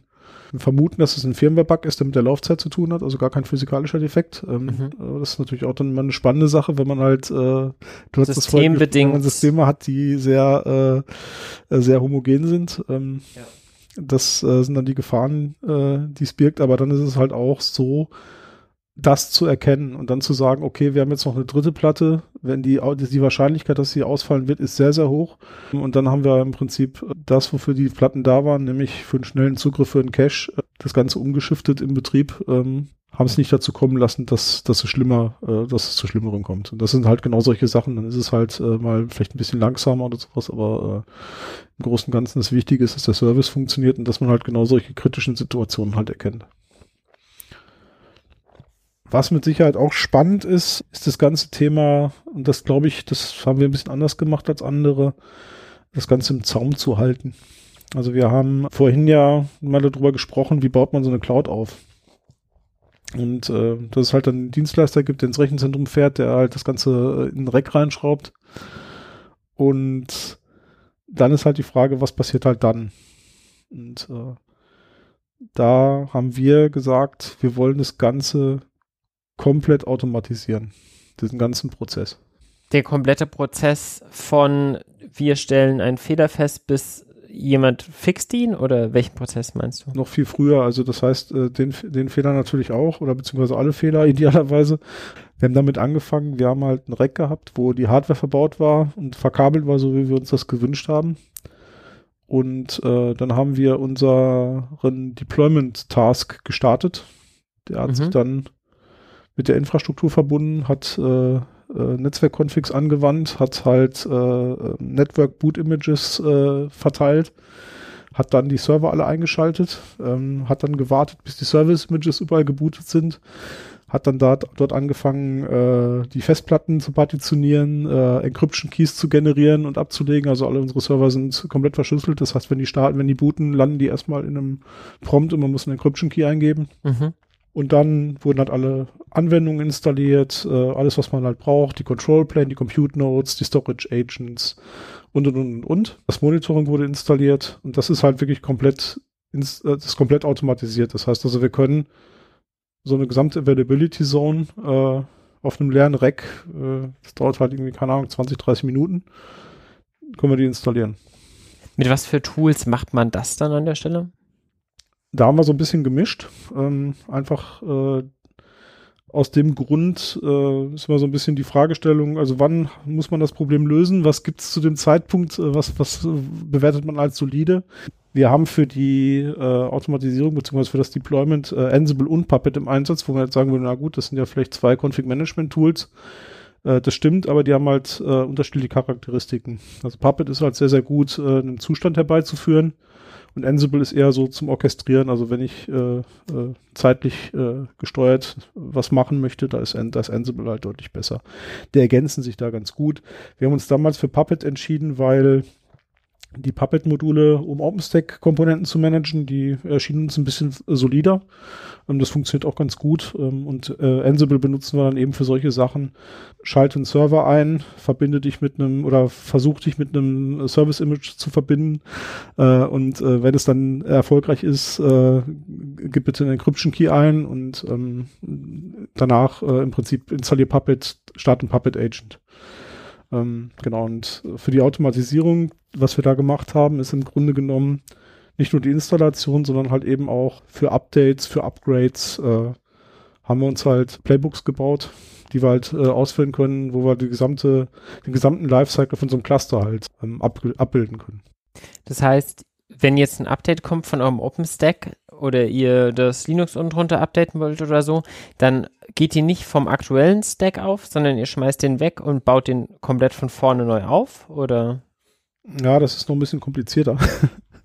ähm, was wir da machen, ist, dadurch, dass wir halt den gesamten Stack äh, komplett automatisiert hinstellen können, haben wir uns ein, äh, eine CI-Pipeline gebaut, mhm. die halt quasi virtualisiert in unserem OpenStack-Cluster einen kompletten OpenStack-Cluster deployt mit allen mhm. Features, Tests dagegen fährt und wenn die alle erfolgreich sind, wird das Ganze wieder abgerissen. Das ist auch die, äh, die Art und Weise, wie wir jegliche Änderungen an dem Infrastructure-Code und den Komponenten halt äh, quasi stagen und testen. Und wie wir auch OpenStack-Upgrades äh, testen. Das heißt also, da können wir dann dementsprechend äh, ein Cluster in einer bestimmten Version halt erzeugen, können dann den, das ganze Upgrade äh, durch äh, exerzieren ähm, können wir wieder einreißen. Wir können gucken, können wir eigentlich auch from the scratch in der neuen Version Cluster wieder hinstellen oder einzelne Komponenten wieder hinstellen. Ähm, wie sieht's aus mit Rollbacks und so weiter? Das kann man da halt alles testen. Das Schöne ist, das Ganze ist sogar mehrfach. Also jeder von unseren äh, Entwicklern im Team, der hat sein eigenes äh, Projekt, wo der halt im Prinzip die gesamte Landschaft einmal hinstellen kann. Inklusive Monitoring, inklusive allen Features, die wir haben. Das heißt, ihr habt euer komplettes Cluster nochmal intern so virtualisiert, dass ihr damit testen könnt und arbeitet damit so lange, bis ihr damit das Vertrauen habt, dass dieses Update jetzt funktionieren wird und updatet dann aber das Produktivsystem und habt nicht so einen Blue-Green Deployment oder so, wo man ein zweites System aufbaut nebenher und dann irgendwann nur rüber switcht. Es war lange Zeit nicht so ganz so einfach, Updates bei OpenStack zu machen. Das hat sich zum Glück in den letzten Jahren stark verbessert. Mhm. Ähm, sodass halt auch unterschiedliche Versionen eigentlich ganz gut miteinander funktionieren. Und Das heißt, da ist es schon so, dass wir dann bei einem Update gucken, dass wir vielleicht nicht alle Compute Nodes auf einmal aktualisieren. Das machen wir dann sukzessive, monitoren das zwischendurch. Und wenn wir da keine weiteren Probleme haben, dann führen wir das Update halt komplett durch. Also, richtig, also richtiges Blue-Green Deployment würde ich sagen, nein. Ähm, Aber es gibt eine Übergangsperiode. Genau, und dazu muss man halt auch sagen, die Komponenten, die wir nutzen, das ist so ein bisschen der, der Kern. Das ist äh, Neutron, das ist Nova, das ist Cinder. Äh, das sind so die, die Kernkomponenten von, von OpenStack, also für Network Storage Compute. Die sind halt schon sehr, sehr solide und da haben wir halt auch ähm, sehr, sehr wenig äh, Schmerzen gehabt. Ähm, das Schöne ist, durch diese CI-Umgebung sind wir halt in der Lage, den Cluster wirklich äh, recht zeitnah zu aktualisieren. Wir haben uns entschlossen, es gibt halt zwei OpenStack-Releases pro Jahr und wir machen die Updates immer in der Mitte zwischen zwei Releases. Das heißt, da hat man so ein bisschen äh, Zeit, ist nicht gleich derjenige, der äh, die ganzen Schmerzen abkriegt, falls es halt irgendwelche, äh, irgendwelche Probleme mit einem Update gibt, kann er so ein bisschen nochmal gucken, wie, äh, was es da so für Patches und Updates danach noch gab oder für Bugfixes und ähm, und profitiert so ein bisschen von den Schmerzen anderer. Und ähm, dann sind wir bei der Lage halt eben das Update zu, uns zu testen, auszurollen und sind halt so schon relativ nah an dem äh, an den aktuellen Releases. Und das ist bei sehr, sehr vielen Installationen nicht so. Also wir haben äh, die Kollegen waren in Berlin auf dem Obstack Summit und haben sich mit Firmen unterhalten. Und äh, die konnten kaum glauben, auf welchen aktuellen Versionen wir uns gerade rumtreiben. Ich wollte gerade sagen, so ein Vierteljahr später ist ja dann durchaus bei so einer relativ schnell involvierenden Software, die aber auch so weitreichend ist, wie halt irgendwie eine Virtualisierungsplattform für eine Cloud, ähm, ja durchaus relativ flott, würde ich sagen. Funktioniert denn mit eurer Strategie irgendein Rollback, wenn dann doch mal irgendwas nicht klappen würde? Ja, das geht. Also wir können natürlich jede Komponente ähm, zurückrollen oder ein Downgrade machen. Im Zweifelsfall muss man halt ein Backup äh, zurückspielen. Das haben wir bis jetzt okay. noch nicht gehabt, den Fall. Aber deshalb der Grund ist in allererster Linie der Grund, dass wir bis jetzt wenig Probleme hatten, ist, denke ich, aber dieser CICD-Approach. Wir können halt alles vorwärts, rückwärts durchtesten. Ähm, das ist halt alles as Code, da gibt's halt keine Schritte, die von Hand ausgeführt werden. Wir haben halt äh, unser Monitoring, wo wir sagen, das ist eigentlich die Wahrheit und äh, das nutzen wir halt sehr, sehr intensiv. Und von daher glaube ich, dass es ein, ein guter Weg ist, äh, sehr, sehr viele Fehler auszumerzen.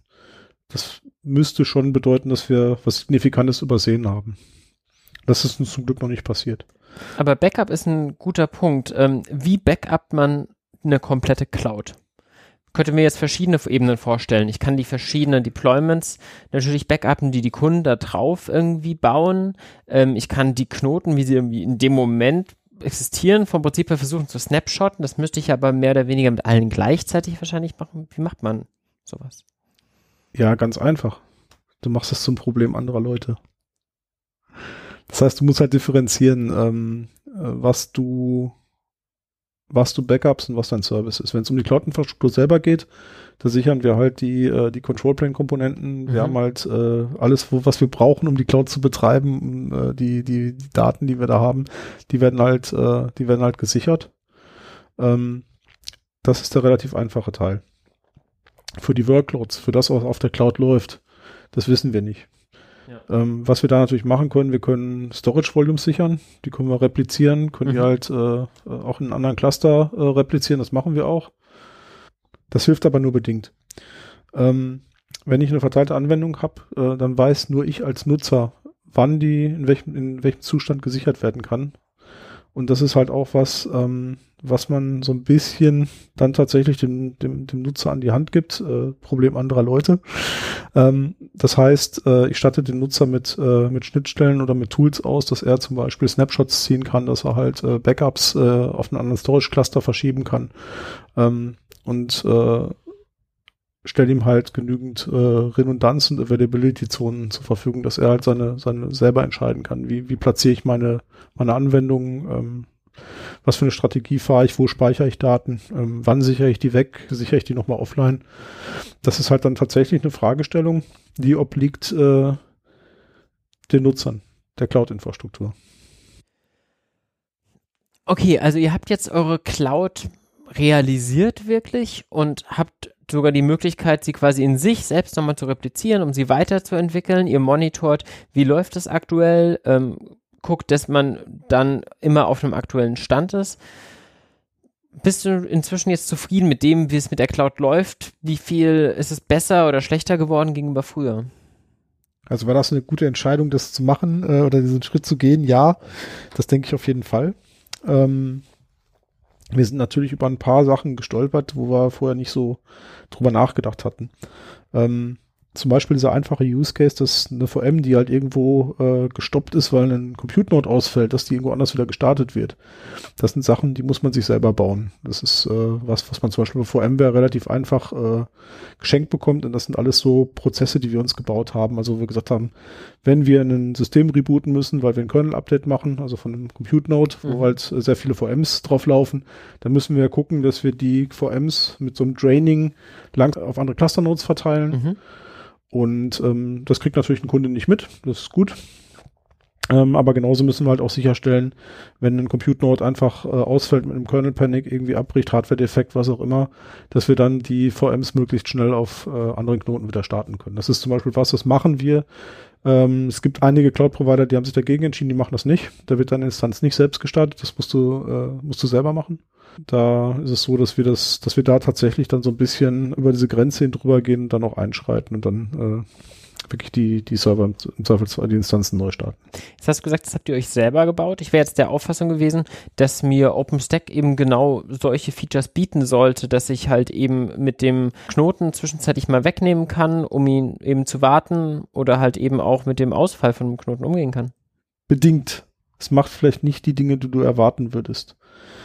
Du würdest vielleicht erwarten, dass eine VM woanders neu gestartet wird. Ähm, das ist zum Beispiel was, äh, wo du dann feststellst, nein, wird sie nicht. Sie ist gestoppt.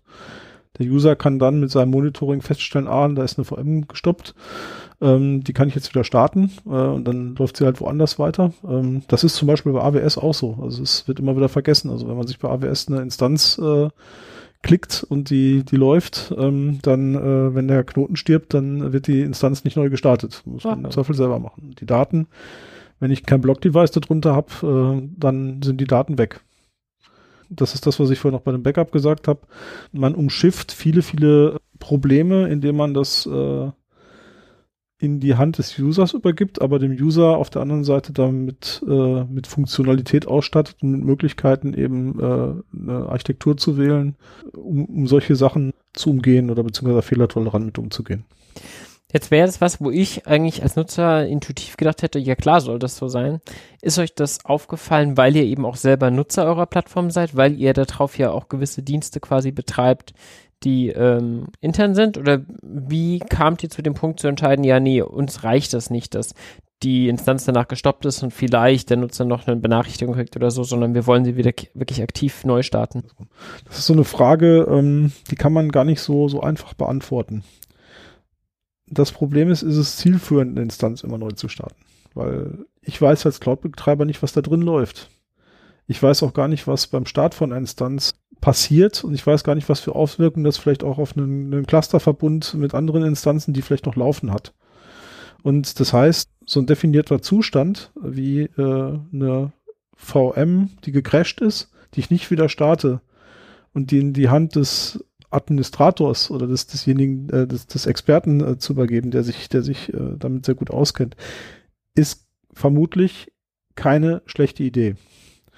Wir haben bei uns äh, einige Workloads, wo wir gesagt haben, da wollen wir das auf jeden Fall so machen. Ähm, wir haben aber auch äh, die Möglichkeit, das ausdrücklich ähm, nicht zu tun. Das heißt, man kann seine VMs mit einem Label versehen äh, und dann ist es so, dann werden die nicht neu gestartet. Nee, genau. Also es wäre jetzt auch so, dass, dass man halt zumindest die Wahl hat. Ob, möchte ich in Kubernetes quasi einen Pod starten oder ein Deployment? Möchte ich, dass das Ding, wenn es tot ist, halt weg ist oder dass es halt eben entsprechend sichergestellt wird, dass da immer wieder eins, zwei, drei existieren? Ja, genau. Also das äh, sollte man dem User überlassen, der weiß am besten, was, was äh, für seinen Anwendungsfall das Richtige ist. Heißt aber auch umgekehrt, äh, der User muss diese Informationen haben. Das heißt, er muss sich darüber bewusst sein, dass, äh, dass es Failure Domains gibt, dass es Availability Zonen gibt, äh, wie die Cloud äh, in solchen Fällen reagiert. Und das ist halt was, äh, gerade am Anfang auch bei AWS, das hat man so oft gesehen, da haben halt Leute so einen Server installiert, haben gedacht, ah, das ist wie eine VMware-VM und haben dann da irgendwie äh, auf so einem Army-Image als Basis irgendwelche Sachen installiert von Hand.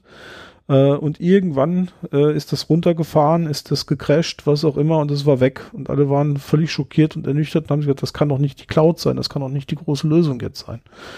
Ähm, und da, das macht man dann hoffentlich nur einmal. Beim nächsten Mal wird man dann gucken, ah, alles klar, wie kann ich die Daten persistieren? Brauche ich dann ein Persistent Volume? Wie kann ich vielleicht bei einer verteilten Applikation sicherstellen, dass die halt nicht nur in einer so einer Failure-Domain läuft?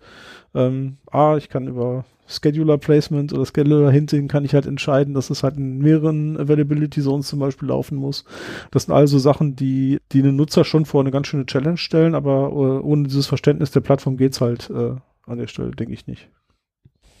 Bietet ihr denn sonst euren Nutzern sonst noch Dinge über die klassischen Infrastrukturkomponenten hinweg? Also Sie können sich bei euch irgendwie Ihren Knoten klicken, der netzwerkmäßig verbunden ist und Storage habt. Ähm, Gibt es darüber hinaus noch Dienste, die ihr bietet? Ja, also allen vorweg, wir hoffen nicht, dass sich das jemand klickt. Äh, Sondern sich über Terraform-Module baut. Genau, und am besten äh, dann auch unsere Erweiterung nutzt. Also hat es vorhin gesagt, wir haben OpenStack erweitert. Ja, das haben wir gemacht an allen Stellen, wo es uns vor die Füße gefallen ist, wo wir gedacht haben, da fehlt was und das hat vielleicht jemand noch nicht gemerkt, haben wir das erweitert. Das haben wir auch mit Terraform gemacht. Und äh, ein Modul, was wir äh, beim offiziellen OpenStack-Provider in Terraform erweitert haben, ist halt äh, zum Beispiel VPN as a Service. Das heißt, dass du dir IPsec-VPNs äh, über Terraform auch mit OpenStack erstellen kannst. Das ging vorher nicht. Mhm. Ähm, warum? Weil das zum Beispiel einer dieser Services ist, die wir haben. Also das heißt, wenn du äh, deine AWS, äh, dein AWS-VPC mit dem Innovex äh, VPC verbinden möchtest, dann kannst du das halt über IPsec-Tunnel machen und dann gibt's halt äh, einen VPN as a Service-Provider ähm, und genauso kannst du bei uns halt äh, Load Balancing äh, as a Service benutzen. Ähm, du hast natürlich was, also ne, ist mal die Frage, wo kommt man her? Also das vorhin eingangs erwähnt, moderne Cloud-Umgebungen, die haben das alle. Ähm, in den klassischen Umgebungen ähm, hast du halt äh, Hardware-Firewalls, du hast unterschiedliche administrative Domains, du hast unterschiedliche Teams. Ähm, das heißt, ähm, so Sachen wie Firewall Flows, die du auf einmal äh, einfach über Terraform definieren kannst. Ähm, das gab es vorher nicht. Und das, das, sind Sachen, die, die haben wir auch. Ähm, wir haben DNS as a Service, das heißt, du kannst bei uns halt äh, DNS-Records anlegen, ähm, dynamisch, kannst Domains delegieren. Mhm. So, das ist so ein bisschen der, die Basis, also die Grundfunktionalitäten sind da. Ähm, wir versuchen bewusst nicht mit den großen Plattformen zu konkurrieren. Weil das ist einfach eine Sache, ähm, du hast unglaublich viele as-a-Service-Lösungen. Das ist ein Kampf, den kann man nicht gewinnen. Da muss man sich drüber ja. im Klaren sein. Ja. Ähm, deshalb haben wir gesagt, uns reichen erstmal die Building Blocks. Äh, daraus kann ich alles bauen. Das ist für, für unseren Zweck äh, geeignet. Plus, ich habe zum Beispiel durch diese VPN as a Service-Lösung eben einen Brückenschlag eben in eine Public Cloud Umgebung, wo ich vielleicht wirklich coole as-a-Service-Lösungen habe oder irgendwelche Functions, die ich, die ich integrieren kann und kann das halt auch so schön kombinieren. Das ist halt eine Sache, wo es dann auch gar keinen Sinn macht, vielleicht das Ganze äh, alles nachzubauen. Ja klar, ich hatte jetzt gerade mehr so den Gedanken, ich ähm, habe meine große Workklasse in AWS laufen und greife jetzt noch auf einzelne Daten, die in meiner Innovex Cloud liegen, aus irgendeinem Grund zu von der AWS Cloud, aber es kann natürlich auch genau andersrum sein. Ich habe meinen eigentlichen Workload in der privaten Cloud liegen und ähm, ziehe mir jetzt halt bewusst die verschiedenen Cloud-Dienstleister hinein, vielleicht auch mehrere, um halt eben bewusst einzelne Komponenten daraus zu benutzen, die halt bei der eigenen Cloud noch nicht zur Verfügung stehen oder auch nicht geplant sind. Ja, oder was es mit Sicherheit auch gibt, ist äh, natürlich der Aspekt, äh, nicht alle Workloads sind gleich zu behandeln. Das heißt, du hast vielleicht äh, Workloads, die willst oder darfst du nicht in Prozess, Prozessen an bestimmten Stellen. Ähm, bei anderen ist es kein Problem und so kannst du es halt kombinieren. Ja. Wie war denn diese Reise für das Team, was daran gearbeitet hast? Du hast gesagt, das war ein Team von ein paar Personen, die daran getüftelt hat, das entwickelt hat und auch betreut hat die Zeit. Was waren da so die Learnings, die man gezogen hat? Was, wie hat sich das entwickelt? Also dass es eine gute Entscheidung war, ein Team dafür zu haben tatsächlich. Also das heißt, ähm, äh, wirklich einen, einen Fokus auf diese Themen zu haben äh, und ganz wichtig halt die Fähigkeiten äh, in dem Team zu haben. Also das heißt, äh, wir haben ja ganz, ganz viele Disziplinen. Wir haben als Storage, wir haben Network, wir haben Compute, wir haben extrem tiefes Wissen in Linux, in Automatisierung, System Monitoring, Alerting, Trending, äh, in Hardware-Fragen, äh, BGP-Routing, Internet-Peering, alles Mögliche. Und das Ganze so zu versammeln ähm, in einem Team, das ist, ist wichtig und äh, das Ganze auch so abzugrenzen und zu sagen, das ist jetzt erstmal auch der Fokus. Ähm, und äh, nämlich das Fokus, der Fokus ist, äh, eine Cloud-Infrastruktur zu bauen. Ähm, das war auf jeden Fall eine gute Entscheidung, das so zu machen. Ich bin ja persönlich auch schon bei Innovex, seit ihr im, im Aufbau dieser Cloud wart und ähm, habe das selber da so ein bisschen mitbekommen und sehr genossen, die Möglichkeit zu haben, mir selber, wenn ich mal irgendwie ein bisschen rumtüfteln wollte, ohne mir jetzt Gedanken zu machen über irgendwelche Keys und was produziere ich jetzt wirklich an irgendwie extrinsischen Kosten, die dann so ankommen, einfach mal eine Instanz klicken zu können, um mal was auszuprobieren und sie am Ende wieder abzureißen. Habt ihr da sonst Feedback bekommen von euren Nutzern? Wie war da die Interaktion? Ja, ja das ist mit Sicherheit der größte Change, der mit einhergegangen ist. Und das ist ähm, das halt so vorstellen, wir waren zwar schon relativ weit äh, mit unserer Infrastruktur.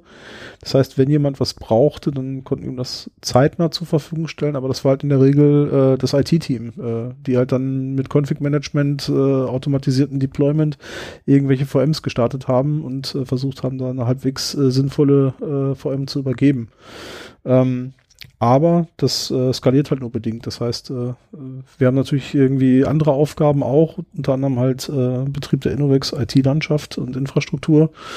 Und ähm, von daher ist das ein Konzept, ähm, ja, für den Anfang ganz gut, aber wenn das halt, äh, wenn man das weiterdenkt, ähm, wird es halt irgendwann zum Bottleneck. Und äh, das war halt so ein bisschen diese Maßgabe und Herausforderung, wir möchten die Teams enablen heißt aber auch, äh, eben loszulassen und nicht dazwischen zu sitzen und zu sagen, ich muss jetzt äh, auf jedes Deployment gucken, sondern ganz im Gegenteil, wie du sagst, halt und zu sagen, okay, ähm, was brauchst du? Hier ist dein Cloud-Zugang. Äh, ähm, hier ist die Dokumentation, hier ist äh, die Support-Infrastruktur in Form von einer Community, äh, die du fragen kannst und wo ihr euch austauschen könnt.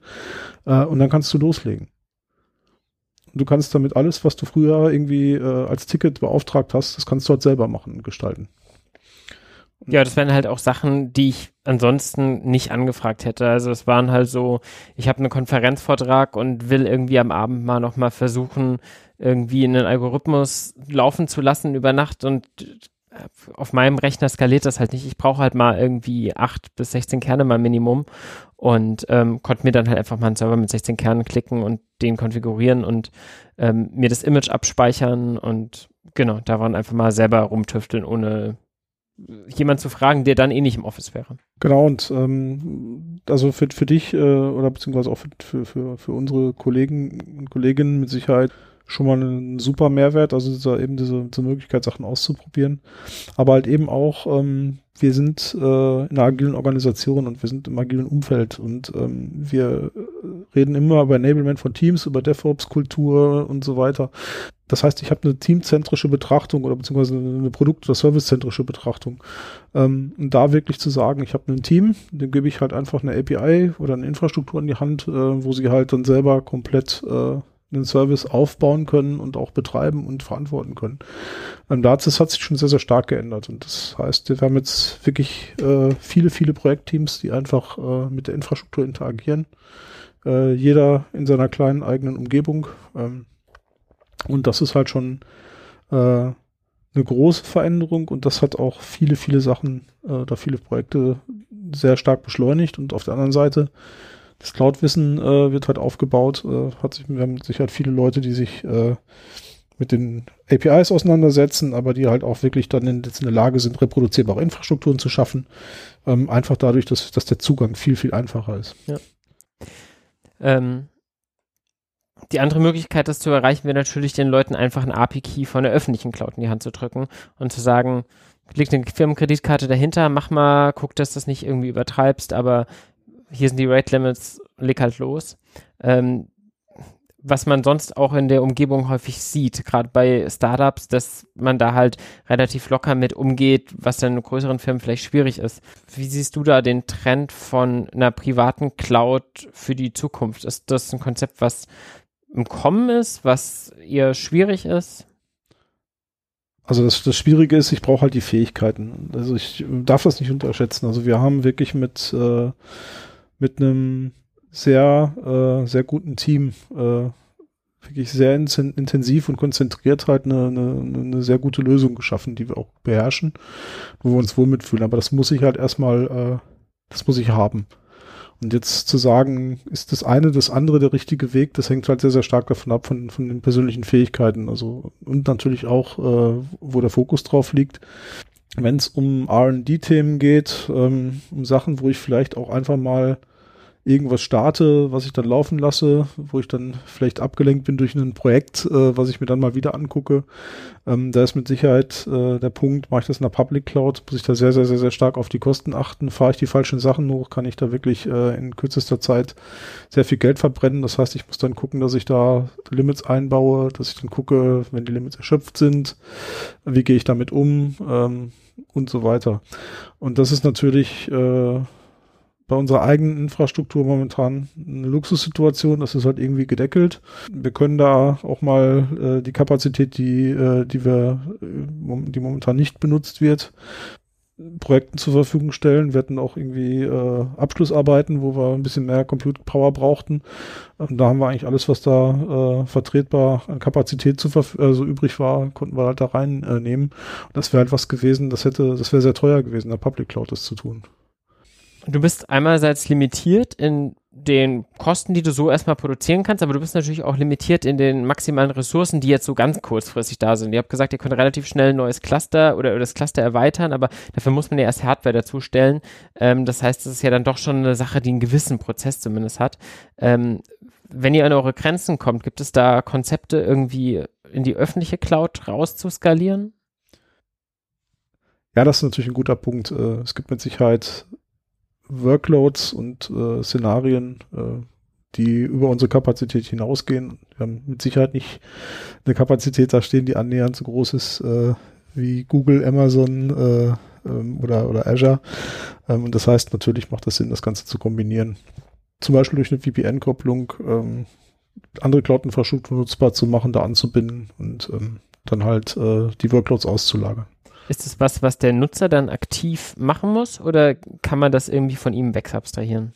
Auf der Ebene kann man das nicht abstrahieren. Das heißt, das, äh, das Problem ist ja, du musst ja diese zweite Umgebung halt äh, zur Verfügung stellen, du musst diese Kopplung machen. Das ist ja wirklich schon äh, so ein bisschen Low-Level, weil du halt da schon diese ganzen Cloud-Umgebungen halt provisionieren musst, verbinden musst, betreiben musst. Also das äh, denke, was man da braucht, ist eine Lösung, die sozusagen nochmal oben drüber liegt, äh, die das Ganze so ein bisschen harmonisiert und nutzbar macht für den, äh, für den User.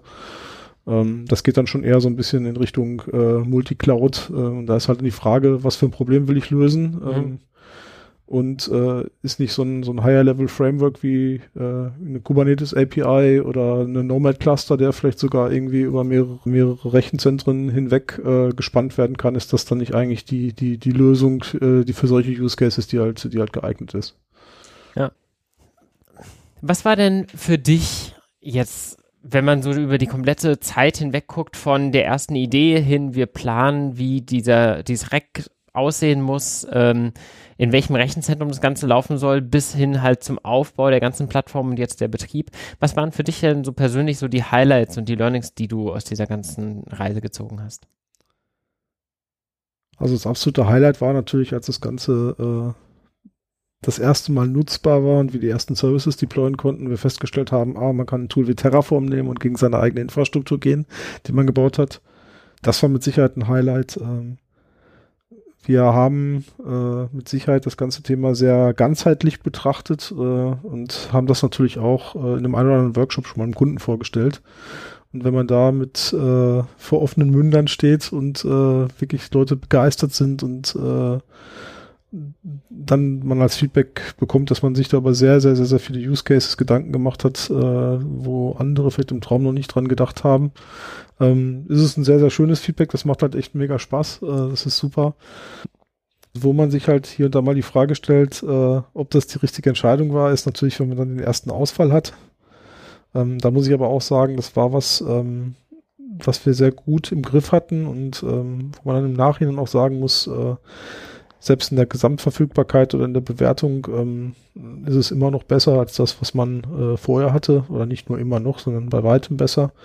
Und von daher ähm, bin ich sehr zufrieden, dass wir so eine Cloud-Umgebung für uns haben, äh, die wir nutzen können, äh, in dem Umfang, äh, wie wir sie geplant und aufgebaut haben. Ähm, ich denke, in Zukunft ähm, ist es mit Sicherheit spannend, äh, sich trotzdem auch andere Clouds zunutze zu machen, das Ganze halt zu kombinieren. Ähm, und das Schöne ist, das kann man halt äh, auch mit den Frameworks und Technologien äh, ohne weiteres machen und mit den, auch mit den Services, die wir äh, zur Verfügung gestellt haben. Denn mit Sicherheit äh, der Markt der Hyperscaler, der ist äh, nicht so groß und ähm, das heißt, das ist einfach ein Markt, da müssen wir nicht dran teilnehmen.